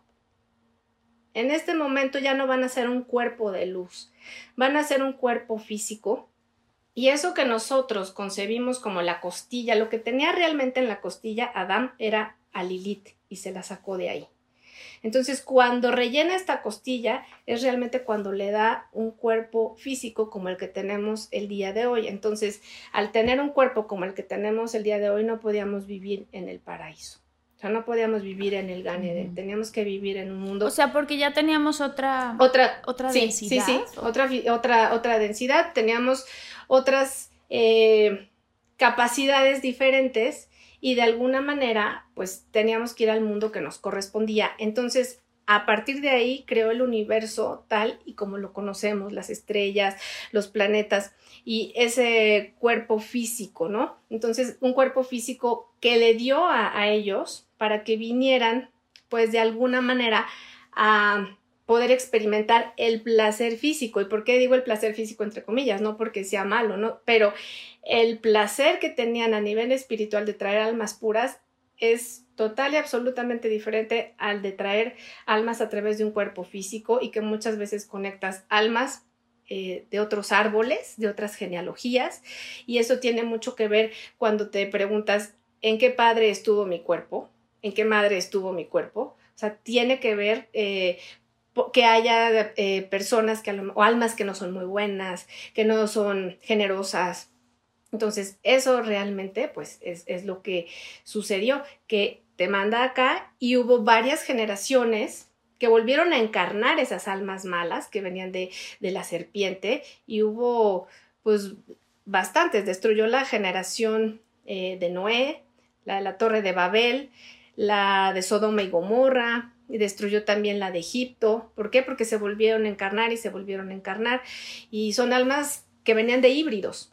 Entonces, estas almas que, venían de híbridos, pues son en realidad estas almas que venían producto de un pecado que se cometió en el jardín del Edén al acercarse a ese árbol. Oye, yo te quería preguntar, ¿por qué en este momento? Te voy a dar mi... Yo, yo, empecé a meditar hace, no sé, cinco años. Eh, he, ido aprendiendo poco a poco de esto. Qué lindo. Yo era un cuate siempre trabajando nada más, siempre viviendo muy para afuera, para decirlo de alguna manera. Y ahora estoy descubriendo esto de vivir hacia adentro y me está encantando. Pero veo, como dice todo, como estamos diciendo tanto Marta como tú y yo, de que pues hay mucha gente que está haciéndolo. Es que, ¿por qué ahorita? Es un, digo, además de que lo dijeron antes que iba a llegar en este momento, sino es necesario, o sea, porque el planeta se está acabando, porque nosotros nos estamos destruyendo, porque existe algo como el coronavirus que nunca había pasado una, una, este, enfermedad de este nivel, mundial. una pandemia a nivel mundial de este tamaño, eh, porque ya estamos muy materialistas, toda, todo el perdón, toda la humanidad. ¿Por qué está llegando ahorita esta concientización y estas ganas de ascender? ¿Por qué? Ay, bueno, eso es, o sea, lo que primero me nace como decirte es que em, parte de nuestra verdadera naturaleza es como esta unidad, ¿no? Entonces, no sé si han escuchado también sobre las dimensiones y que hay diferentes dimensiones, y hay 22, 22, perdón, dimensiones que existen, ¿no? Y que ahora como en la humanidad estamos integrando o estamos aprendiendo sobre la quinta dimensión. Mm, y la dimensión a la que estamos llamados es a la primera o a la unidad, a vivirla en esta dimensión de la forma, esta dimensión de la, de la materia, de lo físico. ¿Esa qué sería la primera dimensión? La, tercera dimensión, de es la de lo la físico. tercera. Ujú. La tercera es la tercera de lo dimensión físico. es la de, de lo físico, la de la materia. Ujú. Perdón que pregunte porque ahí sí no sé nada de esto. ¿Cuál es la cuarta y cuál es la quinta? ¿Y yo cuál es la primera y cuál es la segunda? Sí, ahora sí que ve del 1 al 5. La primera dimensión es como la dimensión del origen, ¿no? Es la dimensión de Dios y está en espejo con la 22, que es como la dimensión de Dios, ¿no? Entonces, el 1 al 22. No nos vamos a ir hasta el 22, pero del 1 al 5, ¿no? Luego está la 2, que es la parte de la dualidad, ¿no? Es esta parte de la sombra y de la luz. Bueno, malo, arriba, abajo, toda esta parte como de dos, ¿no? Y es algo que nosotros vivimos mucho en la tercera dimensión. La tercera dimensión es, em, la Tierra está como, o estaba, porque está en esa transición, regida por la, por la dimensión de la materia, ¿no? Entonces tú encarnas como alma, como conciencia en un cuerpo físico, entonces es como también una parte de la, de la separación, de la dualidad y también como de todas estas partes de pensamientos, creencias. Y entonces yo soy yo y tú eres tú, dependiendo de qué personalidad yo empiece a crear a través del tiempo. Y empezamos como a hacer estos juegos en, en esta dimensión para aprender quiénes somos, para regresar a la unidad, regresar al amor, ¿no? Pero todo es un ciclo, ¿no? Es un ciclo que parte de, de, de la conciencia. Y esto me encanta, ahorita me, me, acordé de eso, ¿no? Como parte de, la, de Dios, de, del Padre, del universo, como tú le quieras llamar, ¿no? Parte de eso y tú bajas y te empiezas a experimentar en diferentes dimensiones, pero siempre para regresar a la fuente. Okay. Y eso es lo que estamos haciendo, ¿no? Entonces, es como toda una, toda una experiencia literal estar aquí. De hecho, estar en, en Gaia, en la Tierra, es como por estar en este, en este lugar, en encarnar en, en la Tierra, porque el estar en la forma es algo bien interesante, ¿no? O sea, porque realmente no es lo, mmm, pues el origen, ¿no? Y luego está la cuarta dimensión. La cuarta dimensión eh, le podemos decir que es como la parte, es que, pues como el purgatorio, ¿no? Okay. Como la parte como, como donde está como todo lo astral. Y puede ser que hay muchas personas en la tercera dimensión. No es que si estás en otra dimensión y estás en otra parte, las vives todas en la Tierra, ¿ok? No son niveles tampoco, todas las estás integrando al mismo tiempo. Uh -huh. Entonces, eh, la cuarta dimensión, pues esa parte de, del purgatorio, ¿no? Entonces podemos ver a mucha gente que está en un purgatorio, ¿no? Como repitiendo muchos patrones. Okay este, en el sufrimiento, ¿no? Este, como anclado a esta parte de, de la, de la historia que te cuentas en, en tu vida, ¿no? Un, una pregunta, la cuarta dimensión que decías es como si fuera un purgatorio, o sea, estamos hablando de, de en esta vida, o sea, en esta vida de carne y hueso, como si estuviéramos viviendo un purgatorio o, y que estás repitiendo patrones de los cuales no has salido. Ok, ok, ya estoy entendiendo. Y, y, y yo tengo otra pregunta. Perdón, y entonces hay personas que están en la tercera dimensión y hay otros que están en la cuarta al mismo tiempo porque son muy están integrados sufrir, todos. Y hay otros que son muy materiales y están en la tres y otros que son muy espirituales y están en la dos así. O Realmente todos estamos en una y al lado hay otros otras dimensiones que no vemos. Las dimensiones se expresan sin tiempo y sin espacio. Entonces siempre estás experimentando okay. todas las dimensiones al mismo tiempo.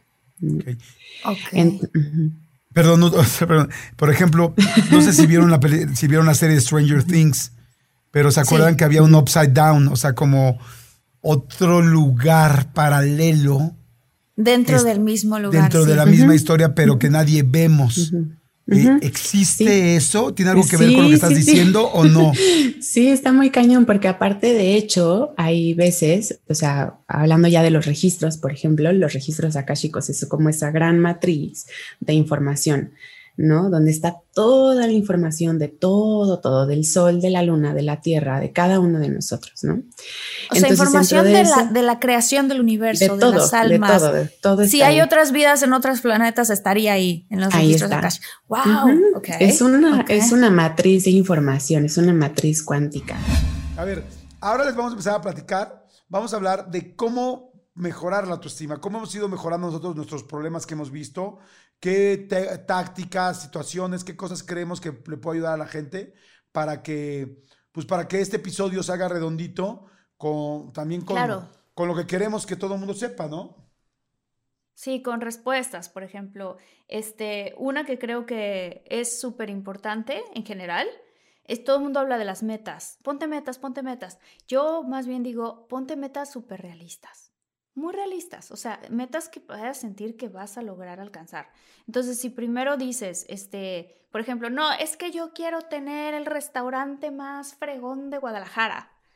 Ah, espérate tantito, cálmate, cálmate, no tienes todavía ni siquiera vendes sándwiches en la escuela. Espérate, a ver, metas realistas. Sí, ve, primero por la primera parte, ¿no? Claro, la primera parte, a ver, a lo mejor no es, a lo mejor tienes un, quieres un localito, ah, ok, ¿de qué tamaño está el localito? No, pues de 6 por 9. Ok, ah, ok, ¿cuánto me cuesta? ¿Qué voy a cocinar? ¿Van a ser tacos? Van a ser tacos. Ok, venga, ¿qué tacos? Entonces, ¿qué necesito? Un taquero. Entonces, ¿qué necesito? Oye, pero es que, ¿sabes qué? Que me va a costar tanto para la renta, tanto para el taquero y no me alcanza. Ok, bueno, ¿qué hago? Pido un préstamo. Tengo amigos, me puedo asociar y entonces así empiezas poco a poco, poco a poco, poco a poco, a, lograr tus metas. Y de repente en una de esas ya a largo plazo, abriste ese localito, le fue súper bien, al local de al lado resulta que, que, te están rentando también el de al lado y el que entonces tú empiezas a crecer y en algún momento después de varios años resulta que se vuelve la mejor taquería que había en toda esa zona de Guadalajara. No manches, lo lograste. Pero si desde el principio arrancas con una meta muy grande, te vas a asustar tú mismo. Tú mismo te vas a sentir que va a ser imposible lograrlo. Entonces, tienes que ponerte metas un poco más realistas y más, más, pues sí, como más alcanzables. Completamente de acuerdo.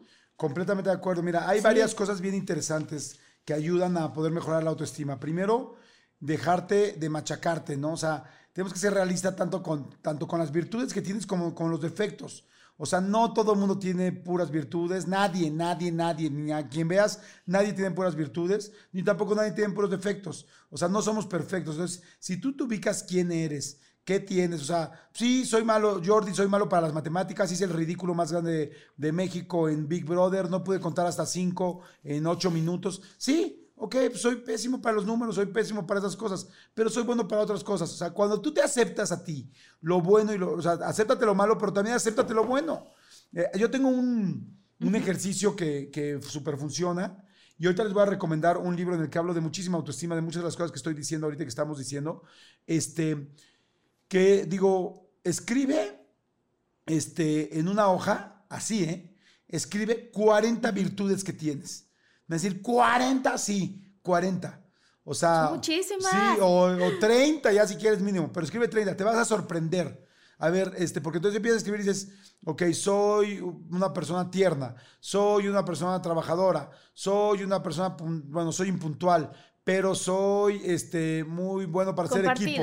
Soy compartido. Bueno, soy bien egoísta. Bueno, digamos que no eras compartido, pero es, bueno, soy enojón y gritón, pero soy muy comprometido. O sea, cuando ves las cosas buenas que tiene, te ayuda a hacerte una radiografía y, sobre todo por escrito, porque cuando tú escribes y lo ves por escrito y tú lo escribiste con tu puño y letra, tu cerebro trabaja distinto y dice, ah, claro, sí soy esto. Y cuando encuentren 25 cosas, y puedes decir, soy, soy limpio y me gusta lavarme las manos, soy este, respetuoso, cuando tengo gripa siempre me volteo, hasta esas cosas, todo, pero encuentra 40 porque normalmente encontramos, porque si te digo pon defectos, van a ver cuántos van a encontrar. O sea, es busca los buenos. Claro, no, tiene que ser lo bueno. Eh, qué bueno, qué bueno, qué bueno eso. Este, yo fíjate que hay el ejercicio que ahorita lo hablé un poco porque se lo puse a Cori, pero es súper importante. Los primeros cinco minutos de la mañana cuando te levantas y los últimos cinco o diez minutos antes de dormirte, nuestro cerebro entra, está en una, en una frecuencia, ahorita no me acuerdo, pero va en hertz, en una frecuencia, eh, se llaman alta, beta, teta, gamma, así. Pero estás en una frecuencia en donde eres programable, literalmente eres programable.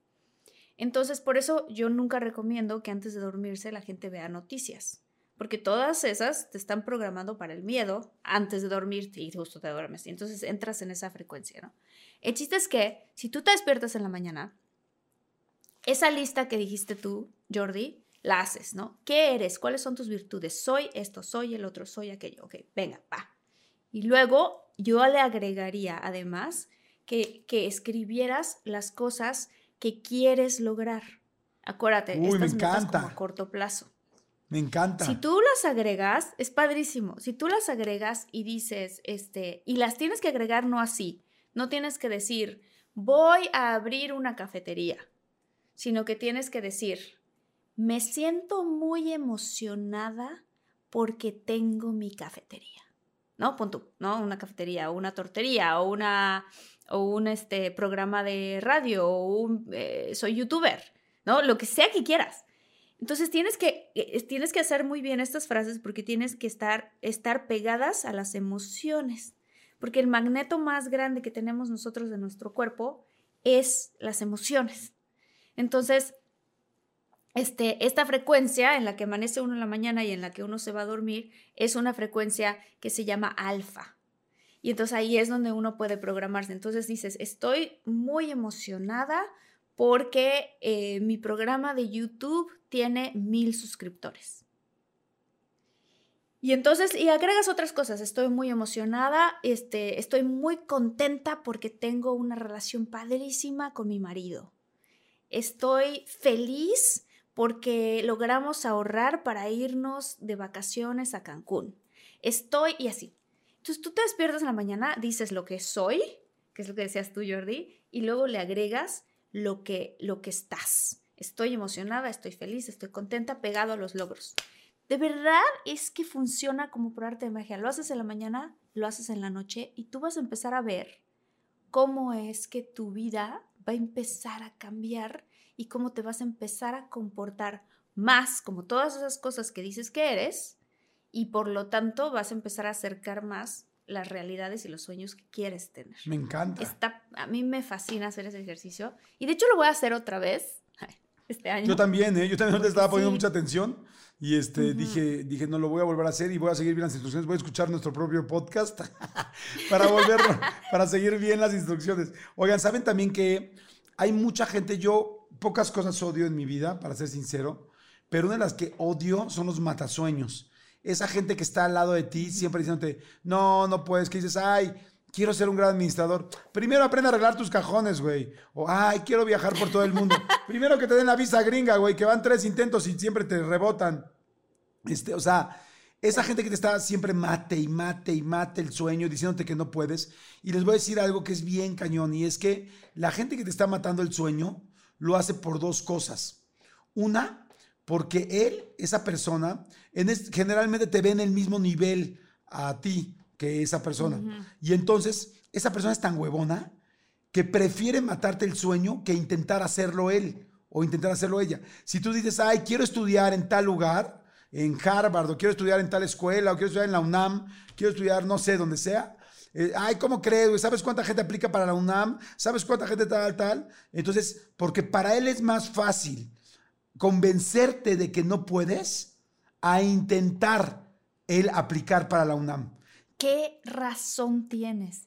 Y a veces eso te puede pasar en tu misma familia. Claro, eso es lo perro. A tu propio hermano, tu propia hermana diciendo ese tipo de cosas. Entonces, Exacto. también está interesante poner atención y que cuando te lo digan, tú quizás contestar, bueno, esa es tu historia, la mía la estoy escribiendo yo. Exacto, O sea, exactamente. punto, ¿no?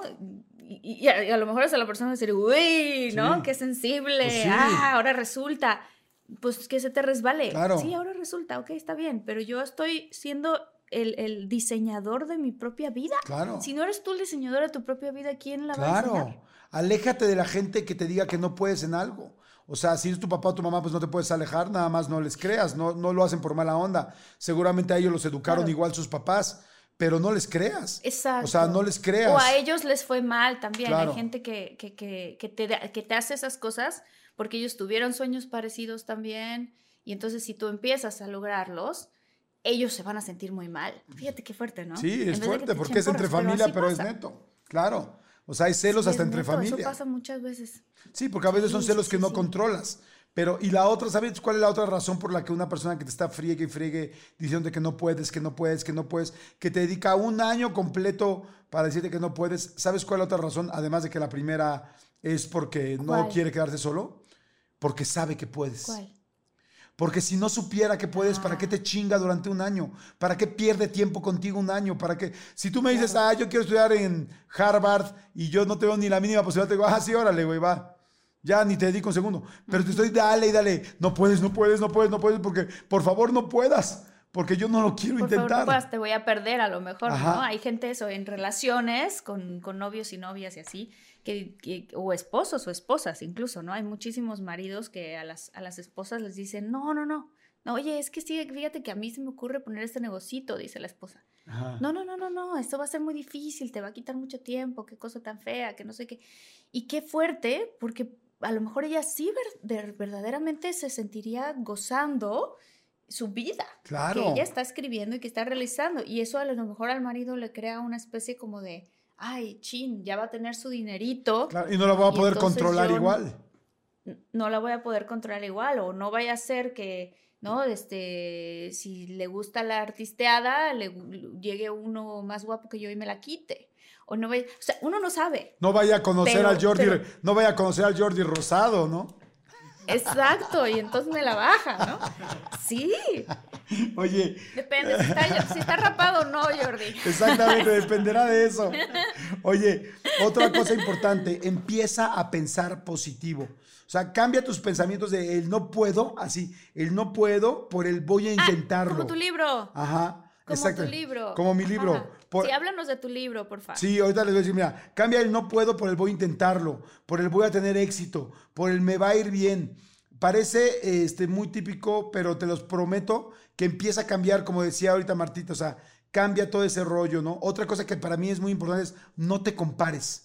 No te compares con nadie, porque ¿sabes no qué? compares. Nadie tiene la misma historia que tú, nadie tuvo la misma situación, ni vivió en el mismo lugar, ni tuvo las mismas, este, posiblemente diferencias. O sea, de repente vemos a alguien y dices, ay, no manches, qué exitosa es, o qué exitoso es. Sí, ¿y cuál fue tu historia? Quizá a ti te costó más trabajo, quizá a ti no, no tenían en la mañana, eh, perdón, de, en la mañana, no tenían cuando eras chico para pagar la escuela, quizá este, a ti te tocó vivir en una familia con violencia familiar, o sea, cada quien tiene diferentes situaciones. Te voy a les voy a contar un ejemplo que me da un poquito de pena, pero es la neta y un día me pasó.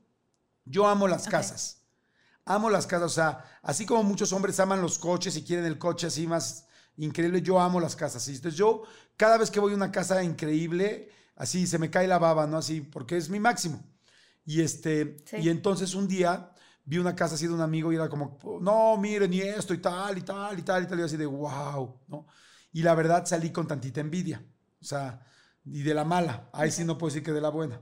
Y luego vi a- fui a casa de otros amigos, de ese mismo grupo de amigos, y no tal, y mi casa, y ahí presumiendo la casa, y yo así, madres, no está increíble. Y salí otra vez con un poquito más de envidia. Y entonces lo platiqué con mi psicólogo. Le dije, oye, me siento mal por sentir envidia por esto y esto y esto y esto. Y me dijo, es que no manches, es que además ellos son de mi misma generación, de la escuela, y les fue mucho mejor que a mí y tal, tal, tal. Y entonces agarró y me encantó porque me dijo eso.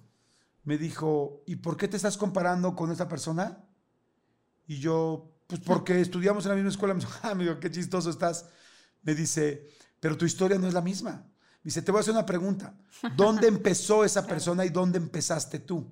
O sea, ¿dónde empezaron la carrera? Me dice, es como si tú me empiezas a platicar de una carrera de mil metros planos y la otra persona empezó eh, en el, en el metro 500 y tú en el menos 40. Entonces me pregunto, ¿quién es más exitoso? O sea, si estamos hablando de éxitos, si estamos Claro, hablando de éxitos, ¿quién es más exitoso? Porque le digo, porque me preguntó, me dijo, ¿y qué tal a él? ¿Cómo le fue? No, le digo, pues muy bien, tiene unos papás. ¿Y cómo se llaman sus papás? No, pues increíble, se llevan muy bien, tenía una familia muy linda. Ah, qué padre. ¿Y qué hizo el chico? No, pues lo mandaron a estudiar a Estados Unidos. ¿Y qué hacía el abuelo? No, pues el abuelo tenía una compañía gigante. Ah, perfecto. A ver, y cuéntame de ti. ¿Cómo te fue a ti, Jordi? No, pues yo, mis papás siempre se estuvieron divorciando, se pelearon. Ah, ¿y a tu papá cómo le iba? No, pues mi papá tenía problemas de alcoholismo y tomaba todos los días y llegaba en la noche a gritar en la casa. Ah, perfecto. ¿Y cómo les iba económicamente? No, pues terrible, tal, tal. Ah, tal, tal. Y me dice, ah, me dice, bueno, vete y piénsalo en tu casa y dime quién le ha, o sea, quién ha logrado más. Y, eso si fuera competencia, porque no lo es.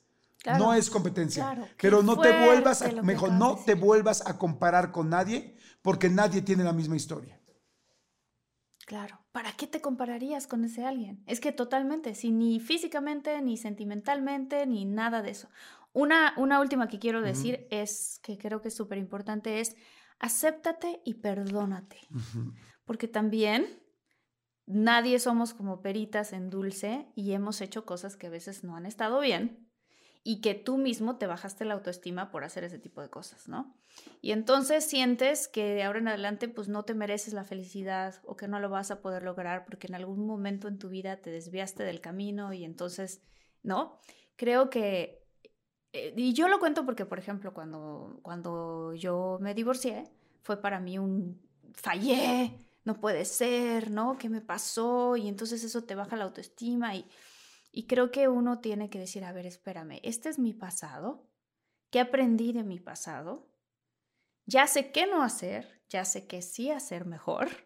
Entonces me acepto, me apruebo y me perdono Claro. y me perdono. Porque entonces de ahí en adelante puedes decir, ok, ya pasó, me quiero rediseñar. Otra vez, ¿cómo empiezo? ¿Cómo lo hago? Ah, para acá, para allá, para acullá.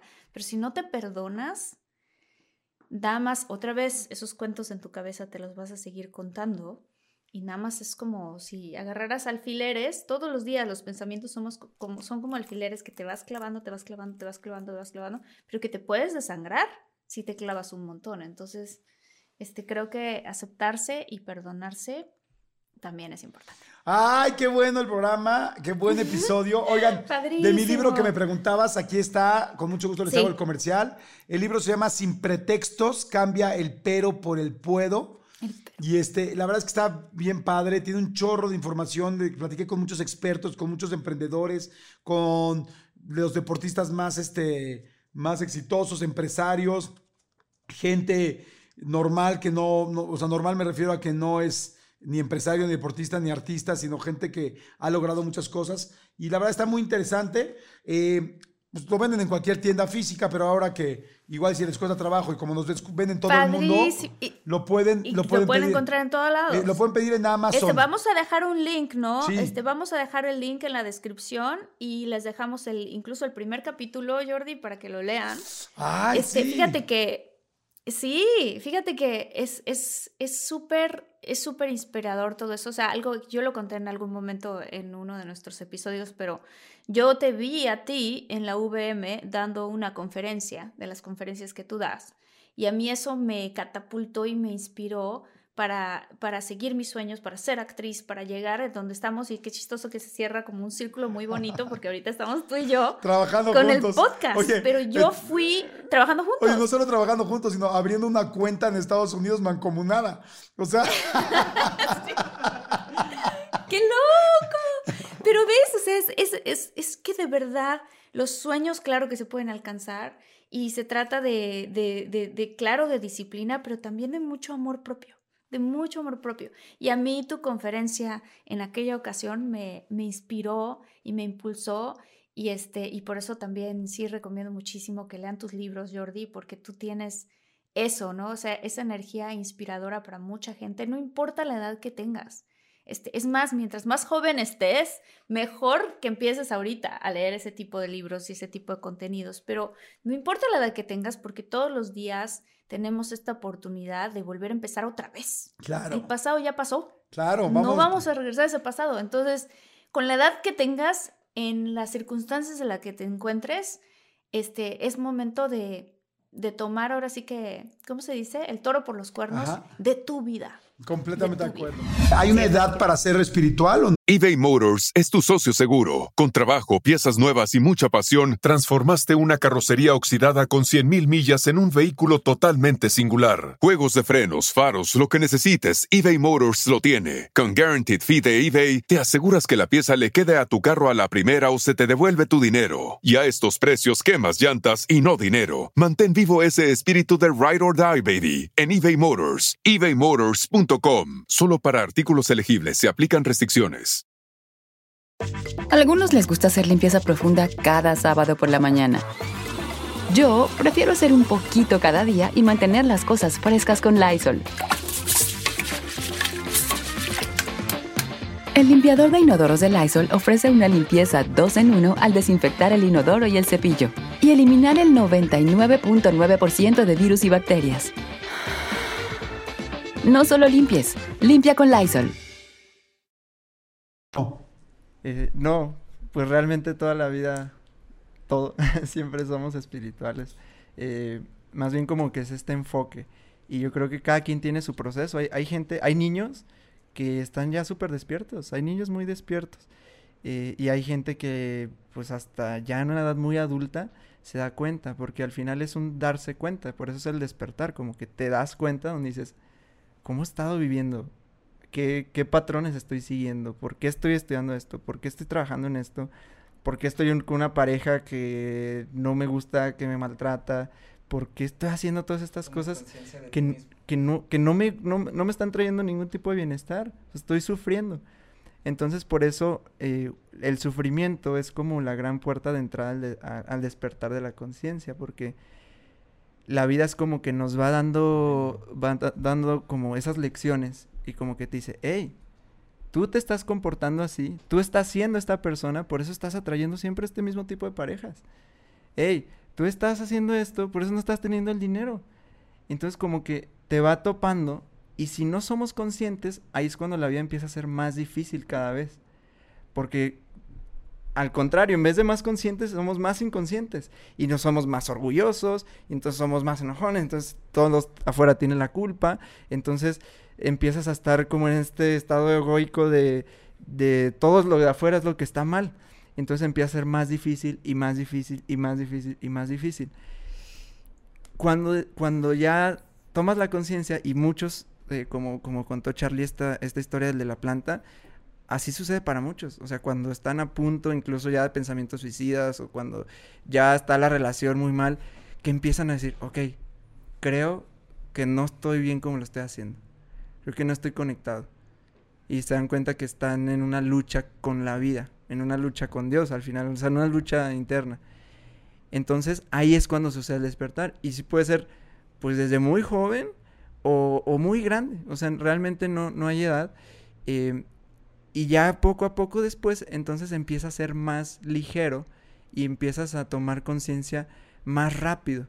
Porque antes lo que te tomó una relación súper violenta o antes lo que te tomó una enfermedad física que no habías escuchado tu propio cuerpo y antes lo que te tomó todo ese sufrimiento para poder despertar, ahora ya lo vas captando, captas los mensajes más rápidos, ahora como que el despertar, y creo que también lo dice yo en, en algún momento, que entonces ya ese despertar empieza a ser más ligero, porque ya te das cuenta mucho más rápido de las cosas, entonces No ya estás mucho más consciente. Ah, estoy así que se me llena el corazón muchísimo porque de verdad qué impresionante lo que estás diciendo, Jero, y no importa la edad de donde venga. O ahorita te estoy escuchando yo y digo, no manches, qué madurez espiritual tan grande lo que estás diciendo, porque, porque en efecto se trata de explorar, explorar a ti mismo. Yo tengo esa misma teoría que estabas hablando, ¿no? Que la vida te dice, a ver, tú tienes que aprender algo y si no aprendes la lección, primero te empuja tantito. Y entonces, este, ahí tienes, por ejemplo, no voy a decir una cosa, supongamos que este, estás en una relación pésima con alguien que abusa de ti o con alguien que te manipula, ¿no? Y entonces, este, la vida te da un empujoncito y cortas con esa pareja en aquel momento y sufres y lloras y lo que sea. Y luego tienes otra pareja y otra vez, de alguna manera, te vuelves a conseguir que esa pareja vuelve a ser un manipulador o vuelve a ser un no sé qué, pero esta vez ahora ya le invertiste más años y entonces, chin, Lloras y sufres. Luego viene otra vez, pero ahora te casas. Y chin, lloras y sufres y ahora te divorcias y lloras y sufres. Pues no, lo que pasa es que no es, el problema no es las parejas que estás escogiendo. El problema es que tú por dentro no has trabajado lo suficiente para cambiar tu energía y tu personalidad para dejar de atraer a ese tipo de personas que no vibran contigo. Pero como tú no has trabajado en eso, pues tú vibras a esa frecuencia, vas a atraer ese tipo de personas. Y, es, una, es una resistencia, si lo ves, como que está bien padre esto que dices, porque es una resistencia que estamos teniendo a las cosas como son. Y si se fijan siempre cuando eh, la paz es una aceptación de las cosas. Y entonces vivimos en resistencia y ahí es cuando empieza a afectarnos mucho la mente a través de nuestra emoción. Porque entonces empiezo a resistirme porque no debería estar sintiendo esto, porque una pareja es lo otro. ¿Y cómo es que estoy sintiendo esto? Entonces me empiezo a resistir y esas emociones pueden crear muchos pensamientos. Y ahorita está muy padre todo lo que estamos haciendo y todo lo que está pasando ahora y que estamos mucho más en meditación y yoga y como que se está modernizando también todo. Eh, pero hay una parte que a lo mejor se nos está brincando que es, hey, hay que observarnos nuestras emociones porque queremos controlar todo. Y ahorita hay una crisis muy grande de ansiedad, hay una crisis muy grande de todo esto y queremos controlar siempre acá. Y entonces eh, vemos ahí que los 20 pasos para controlar la ansiedad. Y tienes que hacer tantos minutos de no sé qué, y tantos minutos de no sé qué, y tanto. Y, yo veo eso y digo, yo creo que les genera más ansiedad todavía a las personas en querer cumplir todos estos pasos para ya no tenerla, cuando no es el tema luchar con la mente. Porque la mente es algo que sucede, es tan maravillosa, es como no estás luchando contra tu latir de tu corazón o contra tu digestión. La mente genera pensamientos y es normal y es natural. Y entonces lo que hemos hecho mucho tiempo es tratar de bloquear la mente, eh, ponernos en blanco y olvidar todo, pero no se trata de eso, sino confrontar más bien eso que está allá adentro, confrontar esa oscuridad, sentir, rendirte. Se nos ha enseñado, hay que ser fuertes, hay que ser fuertes, y... pero la paz que sucede cuando te rindes, cuando dices, ya, o sea, estoy así, me siento así, y lo suelto y lo lloro y te rindes ante esta energía, te rindes ante Dios. Por eso en la iglesia todo eso es el ejercicio de, bueno, arrodillarte y todo eso, que es una forma de expresar esa rendición. Entonces te rindes y entonces se aligera también el proceso de acá. Mm, Como Qué interesante lo que estás haciendo. Sí, hay que, ese asunto de rendirse me parece fantástico. ¿Ibas a decir algo, Baruch?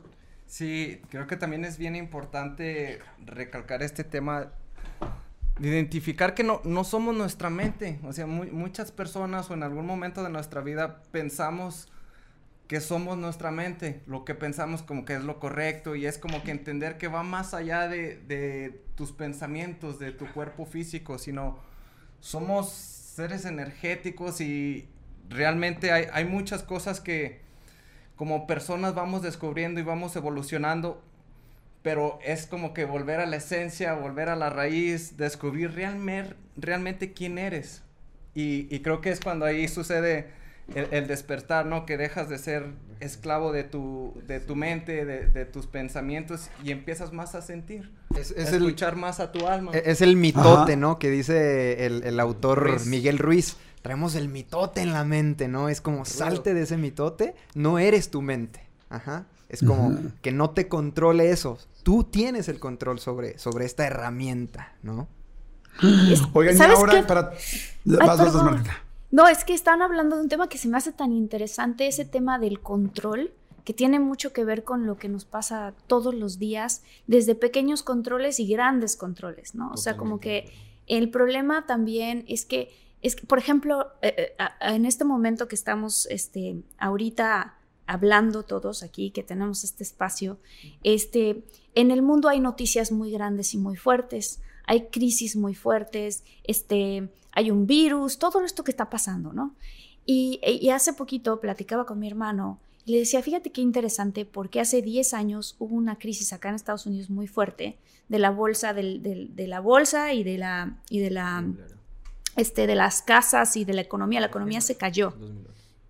Exacto. Entonces, este, y yo recuerdo que en un momento dado yo dije, híjole, yo no tengo control de lo que está pasando allá afuera. Pero yo y todos nosotros en la vida, durante muchas ocasiones, le damos el poder de nuestra felicidad a otras circunstancias y a otras personas. Si tú no eres como yo quiero que tú seas, por ejemplo, como, como hermano o como amigo o como mis papás, ay, es que mis papás, a ti te causa una inconformidad que son diferentes que tú o que, o que no son como tú quisieras que fueran.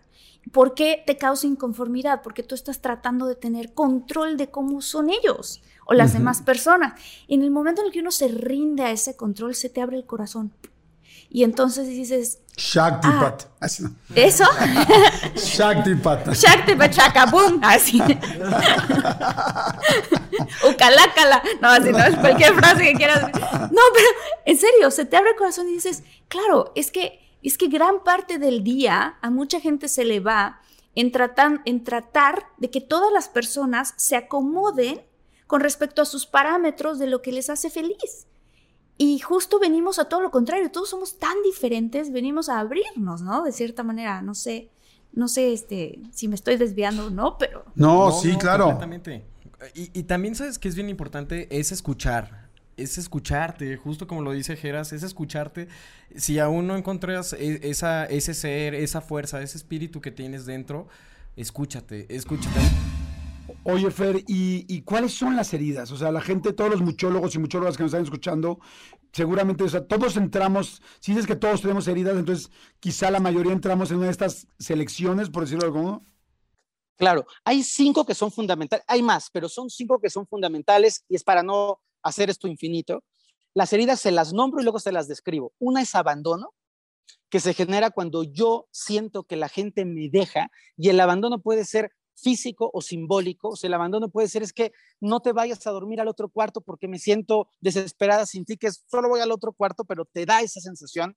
La segunda herida se llama herida de rechazo y la herida de rechazo es cuando en mi historia infantil hubo algo de mí que no era aceptado que era muy gordito, que era muy flaquito, que era niño y quería niña, este, que mis hermanos tenían la atención mayor y entonces a mí me hacían un poquito el feo y entonces consistentemente siento que la vida no me incluye, siento que la vida no me permite estar y me vuelvo una persona que necesito consistentemente ser aceptado y aprobado. Es la típica persona que si anda con un rockero se viste de rockera y si anda con uno que le gusta el taekwondo se viste de taekwondo y si anda con un fresa se viste de fresa porque hago lo que sea para poder sentirme aceptado y, y perteneciente a un grupo, ¿no? La tercera herida se llama herida de humillación.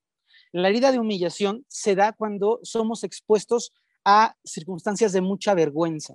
Por ejemplo, un típico ejemplo de herida de humillación es, te hacías pipí en la cama de chiquito y tu papá diciendo, voy a llevar tu pipí a la escuela para que todos sepan que eres un mión. entonces, para el niño es como, qué difícil, ¿cómo manejo esto? No quiero hacerlo, pero me ocurre de una manera natural. O una herida de humillación de pronto es cuando las niñas empiezan a desarrollar el pecho a temprana edad y no falta el primo, el tío, la mamá burlona de, ay, te está... Entonces hay una parte de qué vergüenza, me siento expuesta y no quiero ser vista y entonces siento humillación profunda. esa es la, sería la tercera herida. La cuarta herida se llama herida de traición, que es la que habíamos platicado que tenía el susodicho ex, ¿no?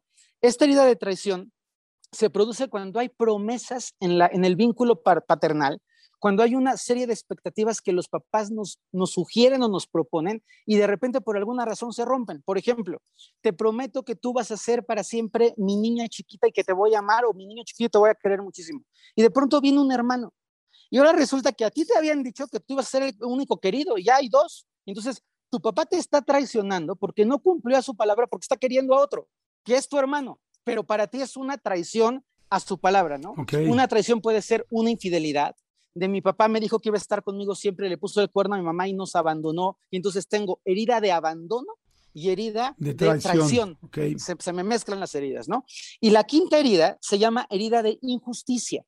La herida de injusticia es cuando sobre nosotros se demanda y se exige muchísimo, cuando de nosotros se nos exprime y todo lo que hacemos no es suficiente. Y entonces tenemos una sensación interior, esa, esa herida, la gente exitosa tiende a tenerla una sensación de que nada de lo que haga es suficiente, de que tengo que esforzarme más y tengo que hacer más y tengo que trabajar más duro y tengo que darme más horas y tengo que hacerlo mejor que todo el mundo. Entonces se va volviendo, esas sonrisitas son delatadoras, ¿eh? pero se va, se va volviendo como, una, como una, una, una tormenta en donde todo el tiempo me siento insuficiente. Entonces lo que hago para poder sobrevivir a esta herida es generar una máscara que se llama una máscara de rigidez. Y en esa máscara de rigidez me hago el todas puedo, nada me importa, a mí forma el trabajo, soy, yo no me canso nunca. Construyo una personalidad un poco arrogante, eh, se llama hiperracional en términos psicológicos, y esa personalidad me ayuda, ojo, me ayuda a protegerme de la sensación que tengo de querer ser reconocido y valorado. Es el típico hijo que trae el diploma de 10 de la escuela, pero no se atreve a decir, papá, mira que me saqué 10, y lo pone en la mesa esperando que el papá lo vea, y el papá pone el periódico y no ve el diploma. el niño saca el diploma y es así de, este, pa, ¿ya viste las calificaciones? Y el papá dice, pues sí, sacaste 10, es lo mínimo que tú tienes que hacer, para eso pago la escuela. Entonces, hay una sensación de, no importa qué hago, nunca es suficiente. Esas son las cinco heridas. Abandono, Dime, dime, dime. No, decir que preguntarle a Marta que cuál, eh, con cuál se identifica ella, yo ahorita les digo con cuál me identifico yo, y ahorita que nos expliques cómo podemos desarrollar y trabajar cada una. ¿Tú, Marta? Yo, la, la herencia, la herida, perdón, la herida de injusticia, porque en mi casa, eh, otra vez, no sé si tenemos una familia muy bonita, pero mis papás ambos eran muy exigentes, súper, súper exigentes. Entonces, aunque yo fui una niña de puros dieces, yo veía como a mis otros compañeritos que sacaban dieces, sus papás les regalaban una bolsita de dulces o se los llevaban al cine o cositas así. Y yo llegaba con mis papás, me saqué por 10 y mi mamá y mi papá, los dos, es, es lo mínimo que puedes hacer, es tu responsabilidad. Entonces yo sentía que era injusto porque veía a todos mis otros compañeros como si lo celebraban y si los festejaban. Y en cambio, si yo me sacaba un 8, el castigo era horrendo. O sea, realmente me castigaban feo. Entonces, eh, eh, eh, después, ya este, también fue algo que no, no creas que fue hace mucho, tuve como esta sensación de que no manches, muchas de las cosas que yo he tratado de hacer en mi carrera y en mi vida es como para que, para que al final de cuentas me vean mis papás. Qué loco, ¿no? Porque mis papás realmente me quieren un montón y no necesito yo hacer todas estas cosas para que me vean o me quieran, sino que sino que me volví una persona extremadamente responsable y diciendo, claro que sí, yo puedo, voy a sacar ese trabajo y más, y lo puedo hacer, y además apoyar a un montón de gente alrededor, ¿no? Este, y, y, entonces eso te hace como que, que tú, este, exceles, ¿cómo se dice eso? Como, sí, o sea, como que seas, ¿eh? ¿Que excedas? No. No, que, que, que puedas ser realmente una persona que puede hacer la milla extra. O sea, el trabajo extra y que pareciera que no te cansas, pero también descubrí que sin querer iba yo guardando un resentimiento por detrás de todos estos, tanto trabajo y tantas cosas que me estaba yo poniendo y que nunca sentía, o sea, sí de verdad sentía que no importa lo que yo hiciera, sobre todo para con respecto a mi mamá o mi papá, que eran tan exigentes, nunca iba a ser suficiente. Claro. Nunca iba a ser suficiente. Entonces la pregunta es, ¿cómo con el trabajo que tú haces, Fer, cómo uno da el giro a una cosa así. Buenísimo. No sé si quieren que escuchar a Jordi qué herida tiene y yo les, yo les explico y les cuento los antídotos de todas las heridas para que la gente tenga por lo menos un tipcito de qué claro. Yo tengo la herida de abandono, la de rechazo, la de humillación, la de traición y la de injusticia. no, ¿sabes? No, ¿sabes qué? yo sí tengo abandono y rechazo. Y a mí me pasó una cosa. A mí sí me preguntan mucho en las entrevistas y así, eh, que cómo era yo de adolescente, ¿no? Como nos ven echando relajo y vacilando y todo. Me preguntan, oye, ¿y cómo eras de adolescente? Esperando los, el reportero a que yo le conteste, no, era un desmadre y tal, ¿no? O sea, y yo resulta que lejos de ser un desmadre, yo era completamente organizado, coherente, bien portado. Y es que, ¿qué pasa? Que el adolescente quiere llamar la atención. Y, en realidad en mi casa había tantos problemas. En mi casa, a diferencia del de Marta, sí fue una familia muy disfuncional, con muchos problemas que lamentablemente tuvimos, con un papá con alcohol muy, muy, con problemas de alcohol muy fuertes, con mi mami que, que en paz descanse, pero que tenía problemas de fumar mucho y, y un efisema pulmonar muy tremendo. Entonces, la única forma de llamar la atención en mi casa, había tantos problemas que la única forma de llamar la atención era portándome bien. O sea, era la forma de ser adolescente para mí, ir a lo contrario del relajo que traía especialmente mi papá. Entonces me empecé a dar cuenta que me, me volví un resolvedor de problemas y, y- y con una responsabilidad gigantesca, porque yo a los, no sé, 14 años, ya todas las noches, eso hasta me duele decirlo, pero en las noches yo estaba en, la, en vela esperando a ver a qué horas llegaba mi papá para ver que estaba vivo. Y, y al otro día en la mañana llegaba, me despertaba y lo peor que me podía pasar es que mi papá no hubiera llegado a dormir porque andaba en la jarra. Y entonces yo me iba a la escuela en sexto de primaria y me acuerdo yendo a la dirección a contestar, a, pedir el teléfono prestado para hablar a mi casa para ver si mi papá ya había llegado. Entonces tú imagínate un niño de sexto de primaria preocupado por ver si ya llegaron si ya llegó su papá.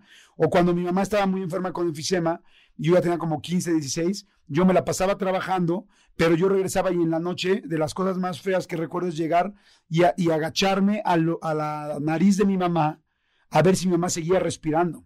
Entonces, que tú a los 16 años tengas que estar checando si tu mamá respira, es demasiado fuerte. Y entonces me hizo, pues, muy responsable y muy de resolver problemas. Y ahora, después también, como dice Marta, me ha costado trabajo con las parejas y me ha costado trabajo en mi vida, me volví tan de momentos difíciles y tan bueno para enfrentar los momentos difíciles que cuando tenía un momento tranquilo con mi pareja, me da flojera.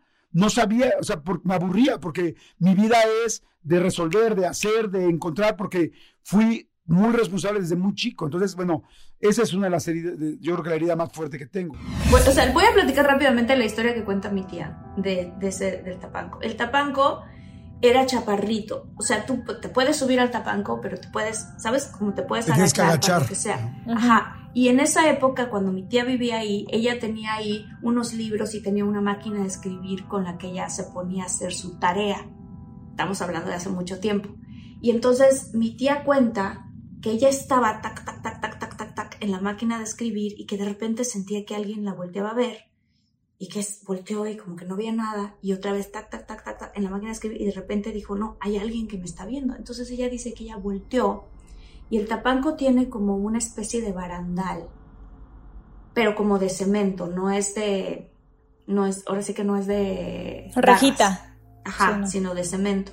Y entonces dice ella que ella se asomó y que ella vio una cabecita. ¿Te acuerdas de eso, Miri? Sí, sí, sí. De un ser que cuando ella hace la cara a mí me da muchísimo miedo, pero que de un ser como con los ojos saltones, la nariz puntiaguda y los pelos muy parados y que, y que parecía, según para ella, que parecía como que estaba flotando. Y ella dice, es, era la cara de un troll. O sea, era literalmente la cara de un troll. Y que ella le dio tanto miedo que se bajó rapidísimo las escaleras y se fue, se fue del cuarto porque, porque dice, vio un troll. O sea, vi literalmente un troll. Este, y bueno, pasan los años y Miri y yo estamos viviendo ahora en ese cuarto. Las dos juntas. Viviendo, o sea, no estaban de fin de semana, vivían realmente ahí. No, no, no. Vivíamos ahí, vivíamos ahí, sí, sí. Porque la escuela quedaba muy cerquita y nosotras queríamos ser actrices, entonces de Tabasco mi papá nos dijo, ¿quieren ser actrices? ¿Qué hacen aquí en Tabasco? Váyanse a estudiar a, a la capital, ¿no? entonces nos fuimos, nos vinimos a México a, a estudiar y, y por, por eso estábamos viviendo en casa de mi abuelita.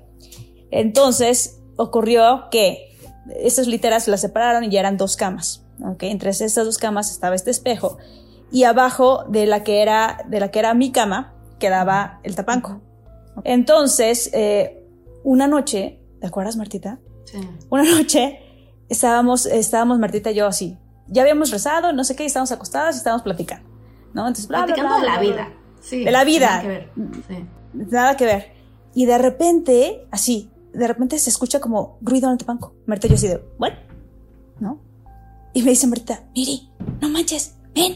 Entonces me paso yo a su cama porque desde su cama se alcanzaba a ver arriba el tapanco, ¿no? O sea, como esta, esta, esta, este muro chiquito, ¿no? Semimuro, por así decirlo.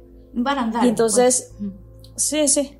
Me dijo, ve. Y yo, entonces veo, y literal, literal, había algo que corría sobre el Ay, barandal. horrible, horrible. ¿no? Pero, o sea, para empezar, se escuchaba el ruido primero arriba. Miri estaba en su cama, yo estaba en la mía. Y se escuchó el ruido. O sea, no es como que, ah, nos imaginamos un ruido. Las dos escuchamos un ruido en el tapanco. Y no era como, ah, hay una rata, ¿no? Porque no. Es un ruido, ruido de que se movían cosas. Entonces, Miri y yo tenemos así como que también como medio telepatía y no, ¿no? Ya sabes esto de hermanas, de que dices algo y la otra luego, luego te contesta, ¿no? Entonces yo así de, Miri, sí, ya lo escuché. O sea, fue como inmediato. Y yo, ¿qué, qué es eso que hay en el tapanco? No sé. A ver, pásate a mi cama. Entonces Miri se pasó a mi cama. Sí, y literal había es- esto que caminaba sobre el, sobre el barandal, ¿no? Sobre este barandal, chuc, caminaba. Y yo así como dije, ¿qué es esto, no? Y literal, o sea, literal, de repente como una pierna, pero no una pierna de animal, no, una pierna humana, así, así asomadita, así. Sí, sí, sí, sí, se asoma. sí. Como que, como que esta cosa estaba trepada en el, en el barandal, ¿sabes? Y que estaba como O sea, caminando ahí. o sea, no- imagínenselo. Yo lo que quiero decir es porque obviamente era de noche y estaba oscuro, entonces no le alcanzamos a ver las facciones, pero yo siempre que me lo imagino, no sé si te pasa a ti, Miri, pero tipo gárgola, o sea, ¿ves el... ¿Sí te pasa a ti? Trepa. Sí, sí, Ajá. así, trepado, Así. sí, sí, o sea, las patas, lo voy a tratar de hacer aquí en lo- la gente que lo está viendo en YouTube, pero Sí, por como favor, vean acomodado YouTube. así, ajá, como acomodado así, con las patas así, ¿no? Y entonces camina en el barandal así como lo estoy haciendo. Y de repente asoma una pierna, justo como dice Miri. Y las dos, fue- o sea, imagínate shock. O sea, estaba, No, no, no. ¿qué es eso? ¿Qué es eso? Así, tal cual. Horrible. Cuando vemos que asoma la pierna, porque además la asomó hacia la escalera, como si se fuera a bajar por la escalera. ¡Ah! Sí, no, no, no, no, no. Horrible, horrible, horrible. ¿Como de qué tamaño era la piernita? Era flaca. No, es que no era, no era, no era muy grande, habrá sido unos, hijo, como así. Como, ¿Como un unos termo? 15 co- como unos 15 centímetros, más o menos. Tipo. Ah, Como bueno, un ti- termo. que un 20. Sí, 20 centímetros, tipo así. 15, 20 centímetros. O sea, eh, pero era, o sea, eso era lo que fue fuerte, porque era como una pierna humana, ¿sabes? Humana, pero sí, una pierna como humana. doblada, o sea, una, no era, eso, eso no era un animal, punto, eso no era un animal. Ok. Por supuesto, no, no vestida. O sea, no, no con nada, con unos zapatos, nada. No. No. no ¿De qué color no, no, era? no. ¿De qué color era? Es que estaba como entre, no sé, estaba estaba como entre sombras.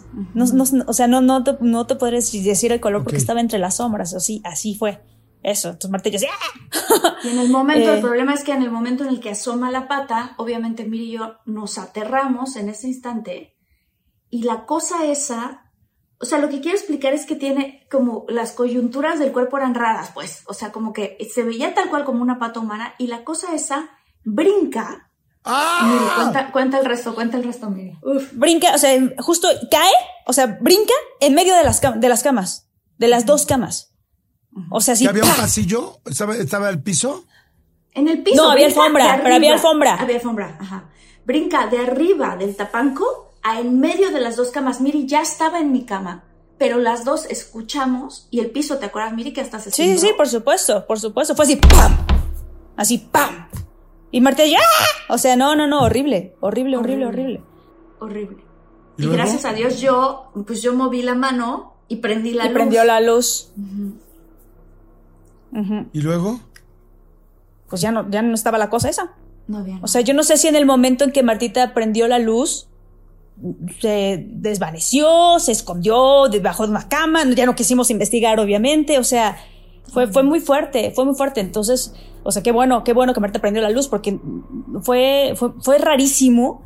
O sea, de eso de que tu cerebro todavía sigue como acomodando las piezas de lo que acababa de pasar, porque literal brincó, o sea, y estabas al brincar, quedó muy cerca de nosotras, pero muy, muy cerca. Una, una sea- pregunta. En el momento en que cae y prenden la luz, ¿no sintieron, no escucharon un chorro? Como que se fue, que corrió no, por un lado, o, de- o solo no- desapareció. Yo no escuché eso, o sea, yo, yo, no escuché, yo solo escuché el ¡pam! Martita en fa prendió la luz y fue así de, "Ah, ¿viste eso? Sí, sí. Y, y no es como que, es que es, es muy bizarro porque platicamos lo que acabamos de ver y las dos habíamos visto lo mismo, o sea, no era como de, ah, sí, nos lo imaginamos, cada una se imaginó, no, vimos lo mismo, se fue de, sí, esto fue lo que pasó, o sea, ¿viste no sé qué? Y era, sí, sí, o sea, pero no sabemos qué pasó con esa cosa, o sea, Y, y- y además no estaban dormidas, o sea, estaban en el No, previo para de dormir, nada. no era como que estaban soñando y las dos hubieran soñado igual. Nada, nada, nada, como- nada. Estábamos Nada, platicando de la vida. despiertas platicando.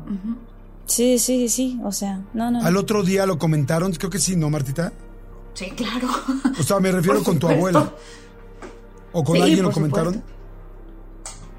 Sí, por Sí, sí, supuesto. sí, sí. Y de hecho, mi abuelita después, años después, ¿te acuerdas? Nos contó, hace poquito ahora que fuimos de viaje, que vi a mi otra prima que se llama Tere, nos Ah, contó sí. mi abuelita también de, de otra historia que le pasó a una amiguita de una, de una de nuestras primas, que invitó a dormir a la casa y ella también vio un troll. Y ella, como lo describe, es tal cual, un troll.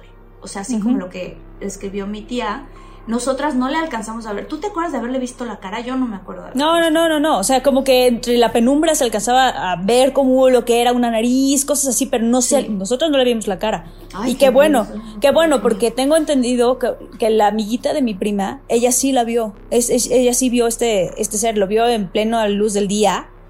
Y, y nunca más regresó a la casa, obviamente. O sea, se puso como histérica, loca y ella, ¡háblale a mi mamá! Y me quiero ir, me quiero ir. Se puso muy mala niña y se fue y nunca más regresó. nunca más. O ¿Y sea, ustedes qué pasó al siguiente día? O sea, se lo contaron a su abuela. ¿Qué les dice su abuela? Y al otro día, ¿qué pasó? ¿Volvieron a dormir ahí? No, juntas, no frigas. Yo no me vuelvo a meter ahí, pero ni con pijama blindada. Es que era nuestro cuarto, Jordi. No. Era nuestro cuarto, sí, sí. Sí, no, no había como que mucho para dónde hacerse. Era dormir ahí. Lo que sí es que al día siguiente dormimos en la misma cama. o sea, fue así de. Sí, sí, sí, sí, sí. Sí. A mí me han ocurrido viajes astrales. Sí. Y uno de los pasos para poder hacer un viaje astral, y para la gente que, digo, no sepa qué es un viaje astral, es, estás dormido, te sales de tu cuerpo y te ves a ti mismo dormido. Y es un poco choqueante porque la primera vez que pasa crees que te moriste.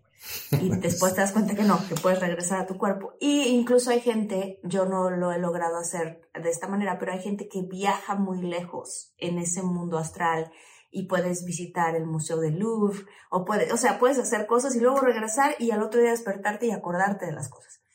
Este, algo que pasa cuando haces eso es que escuchas, por lo menos es lo que a mí me pasa, un zumbido. Sí, Pero es un muy zumbido bien. súper fuerte y muy específico que yo sé que cuando lo estoy escuchando digo, ah, me voy a salir de mi cuerpo. Entonces, digo, esto lo recordé por lo que estabas comentando de, del, de la- del sonido, de, la, de los sonidos especiales. Hay algunos, tú que también sé que te dedicas a generar ciertos audios específicos, hay algunos ciertos audios específicos o sonidos que podamos escuchar, que nos hagan o tener, por ejemplo, en un viaje astral, realmente estás como en una especie de, ¿qué le llamarías tú? Es el mismo universo, pero visto desde otra perspectiva. Esa, eh, eh, rápidamente, ese es, ese es también un tema, porque durante muchos años que he investigado ese tema, también viviendo de manera personal la experiencia del viaje astral, eh, me ha pasado desde despertarme en el sueño hasta sentir que me caigo y el sonido, ¿no? El sonido, Ajá. ese pitido que es así, sientes que te va a reventar así el, la cabeza y luego todo tu cuerpo tiembla, tiembla, tiembla y demás, es, es- es impresionante. Ahora, en todo lo que yo he investigado de esto, eh, con otras personas y gente que tiene esta capacidad de hacerlo de forma natural, diario, así sale, eh, es muy interesante porque eh, a pesar de estar en esta realidad aparente viajando, haz de cuenta como ahorita, por ejemplo, puede estar alguien al lado de Jordi ahí y ni siquiera se daría cuenta Jordi que está ahí alguien en su cuerpo astral, es muy raro porque hay algo, siempre hay algo en el mundo que están ellos viendo que no es igual al, al mundo físico. Por ejemplo, hay grupos que se ven eh, en el centro, por ejemplo, algún grupo de estos, eh, vamos a llamarle de investigación o que se dedican a estas cosas, eh, en su cuerpo astral salen, se ven en el centro de México, ¿no? Ahí en la explanada. Y por ejemplo, nunca está la bandera puesta, ¿no? O nunca está tal calle, o nunca hay tal cosa. Entonces, yo personalmente lo que he investigado creo que accedes a universos, precisamente, accedes a diferentes planos de, de realidad. Que al final pa- pa- parece que soy redundante, pero vuelvo a lo mismo. Si sales y tienes esa capacidad, pues es lo mejor es trabajar en cosas de ti mismo, ¿no? Para que puedas modificar la realidad que está afuera, ¿no? Trabajar en ti. Eh, pero bueno, no deja de ser impresionante. Y sí, existen sonidos que pueden provocar esto. es, vamos otra vez a lo mismo, por ejemplo, un tambor, ¿no? Eh, todos los chamanes en la, en la antigüedad, eh, algunos chamanes actuales, hombres de conocimiento, pues usan eh, los tambores, ¿no? Y normalmente el tambor, pues te escuchas que va pum, pum, pum, pum, pum, ¿vale? Esos golpes lo que hacen es inducir a tu cerebro para que baje la frecuencia, la frecuencia cerebral baje y puedas entrar en estados alterados de conciencia. Entonces, sin tener que usar ninguna otra cosa más que simplemente el sonido y el tambor, si tú estás escuchando y simplemente escuchas el tambor, entras en esos estados de trance, ¿no? Ese es un ejemplo. Se puede hacer con frecuencias binaurales, se puede hacer con eh, pues una relajación muy profunda, se puede hacer con tambores, se puede hacer con mantras, hay muchísimas formas de, de poder hacerlo, ¿no? Una pregunta, ahí a mí también me pasó igualito y lo platicé alguna vez en un episodio igual que a Marta. Yo también, solo una vez en mi vida, me desprendí de mi cuerpo y me sorprendí muchísimo y me quedé impactado y le pasó también a mi novia que estaba al lado de mí y juntos regresamos y cuando nos platicamos la anécdota, cuando nos despertamos no podíamos creer que a los dos nos había sucedido. Fue la única vez que me pasó. Después me explicaron que hay gente que puede hacer eso a conciencia, como lo estás diciendo, las veces que quiera, y que este, y que inclusive eh, la gente budista que quizá trabajaba mucho esto, podía decidir cuándo salirse de su cuerpo, y, y inclusive el momento en que iban a fallecer o a morir, ellos decidían ya no regresar a su cuerpo. Sí. Eh, la primera pregunta era si esto era cierto, y segundo, ya dijiste ahorita lo de los tambores, los chamanes y todo esto, y me parece muy lógico, y entiendo que si tú vas trabajando esto, lo podrías lograr. Este, esta pregunta va a sonar tonta, pero creo que sí tiene bases. ¿Existe una app o existe música o existen CDs o existe algo para que te pueda llevar a esa frecuencia o esa vibración de tu cerebro y tú lo puedas lograr? Sí, le- la respuesta a las dos es sí. Eh, la primera, para que ampliar un poquito más eso, en el budismo tibetano, eh, déjame ver si me acuerdo, existe la técnica que se llama Powa. Y esta técnica no es que cualquier persona pueda hacerla, tiene que haber toda una, todo un trabajo y mucho, mucho trabajo para poder eh, que te acepten a que lo hagas. Pero en el budismo tibetano existe esta que se llama Powa y es el arte de morir conscientemente. Entonces, de manera consciente, tú abandonas tu cuerpo, ¿no?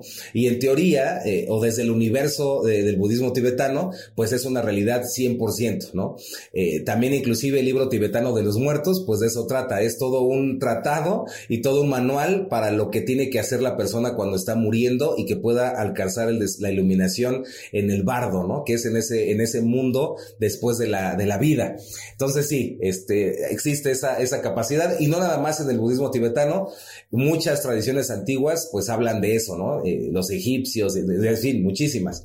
Y eh, sobre la segunda, pues sí, claro que hay este, muchas cosas que puedes usar, Jordi, que la gente puede usar. Obviamente está pues mi canal de YouTube, ahí vienen muchísimas herramientas que pueden usar. Y también existen, por ejemplo, aplicaciones eh, que pueden generar sonidos binaurales, por la binaural, binaural beats, y puede, ahí te va a venir, hay muchísimas aplicaciones. Hay muchas herramientas que se pueden usar. En los ochentas, noventas, había muchas cintas así clásicas para el viaje astral, ¿no? Había unas Ajá. clasiquísimas cintas del método del, del doctor Silva, por ejemplo, ¿no? Para el viaje astral, y hay, hay muchísimas. Quien busca, encuentra, mi querido Jordi, siempre. O- oye, y nada más para entender. ay, Ah, perdón. perdón, perdón, Marita, nada más para complementar esta, quería decir. Y entonces, ¿eso sería un multiverso? O sea, al final, ¿sí estaríamos cambiando de universo? Pues sí, porque, eh, por ejemplo, para adentrándonos ahí, eh, hay un estado eh, que se le conoce como estado de Ginas, o así lo presentó un señor que se llamaba Víctor Manuel Gómez Garro, ¿no? Eh, pero sin embargo, eh, has oído, por ejemplo, el famosísimo Los Nahuales, ¿no? El Nahual, ¿no? Ay, que me salió el Nahual, ¿no? Que estaba yo ahí en el cerro y que me sale el Nahual, ¿no?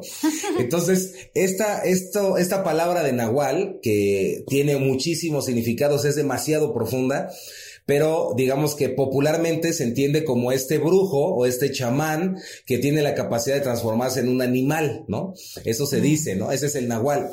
Eh, este señor que te digo que hay muchos, ¿no? Pero Víctor Manuel, por ejemplo, decía que existe el estado de Ginas, en donde la persona eh, logra tener esta habilidad de salir de su cuerpo astral, o sea, salir a su cuerpo, salir con su cuerpo astral de manera consciente y una vez que domina eso, tiene la capacidad de meter su cuerpo físico en el plano astral. Y al hacer eso puede viajar a cualquier parte al momento que quiera y de un instante a otro.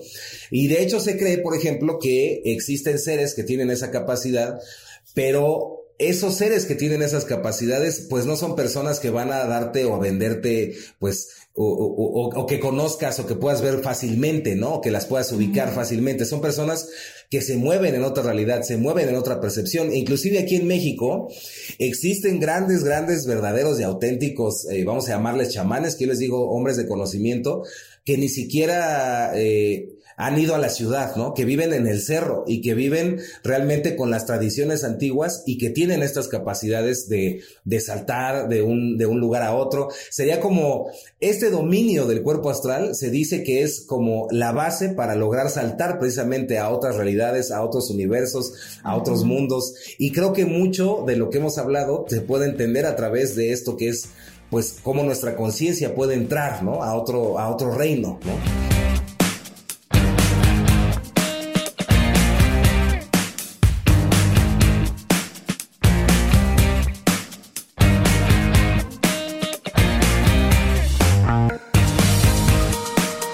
Emmy award winning John Mullaney presents Everybody's in LA, a special run of six live episodes created by and starring Mullaney that'll stream live on Netflix during the Netflix is a Joke Fest. The comically unconventional show will feature special guests where John Mullaney explores the city of Los Angeles during a week when every funny person is in it. Watch John Mullaney Presents Everybody's in LA, debuting May 3rd live at 7 p.m. Pacific Time, only on Netflix.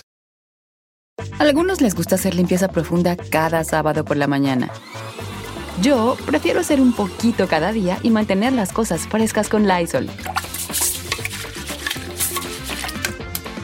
El limpiador de inodoros Brand New Day de Lysol limpia y desinfecta el inodoro y el cepillo, eliminando el 99.9% de virus y bacterias con una fragancia que lleva tus sentidos a un paraíso tropical.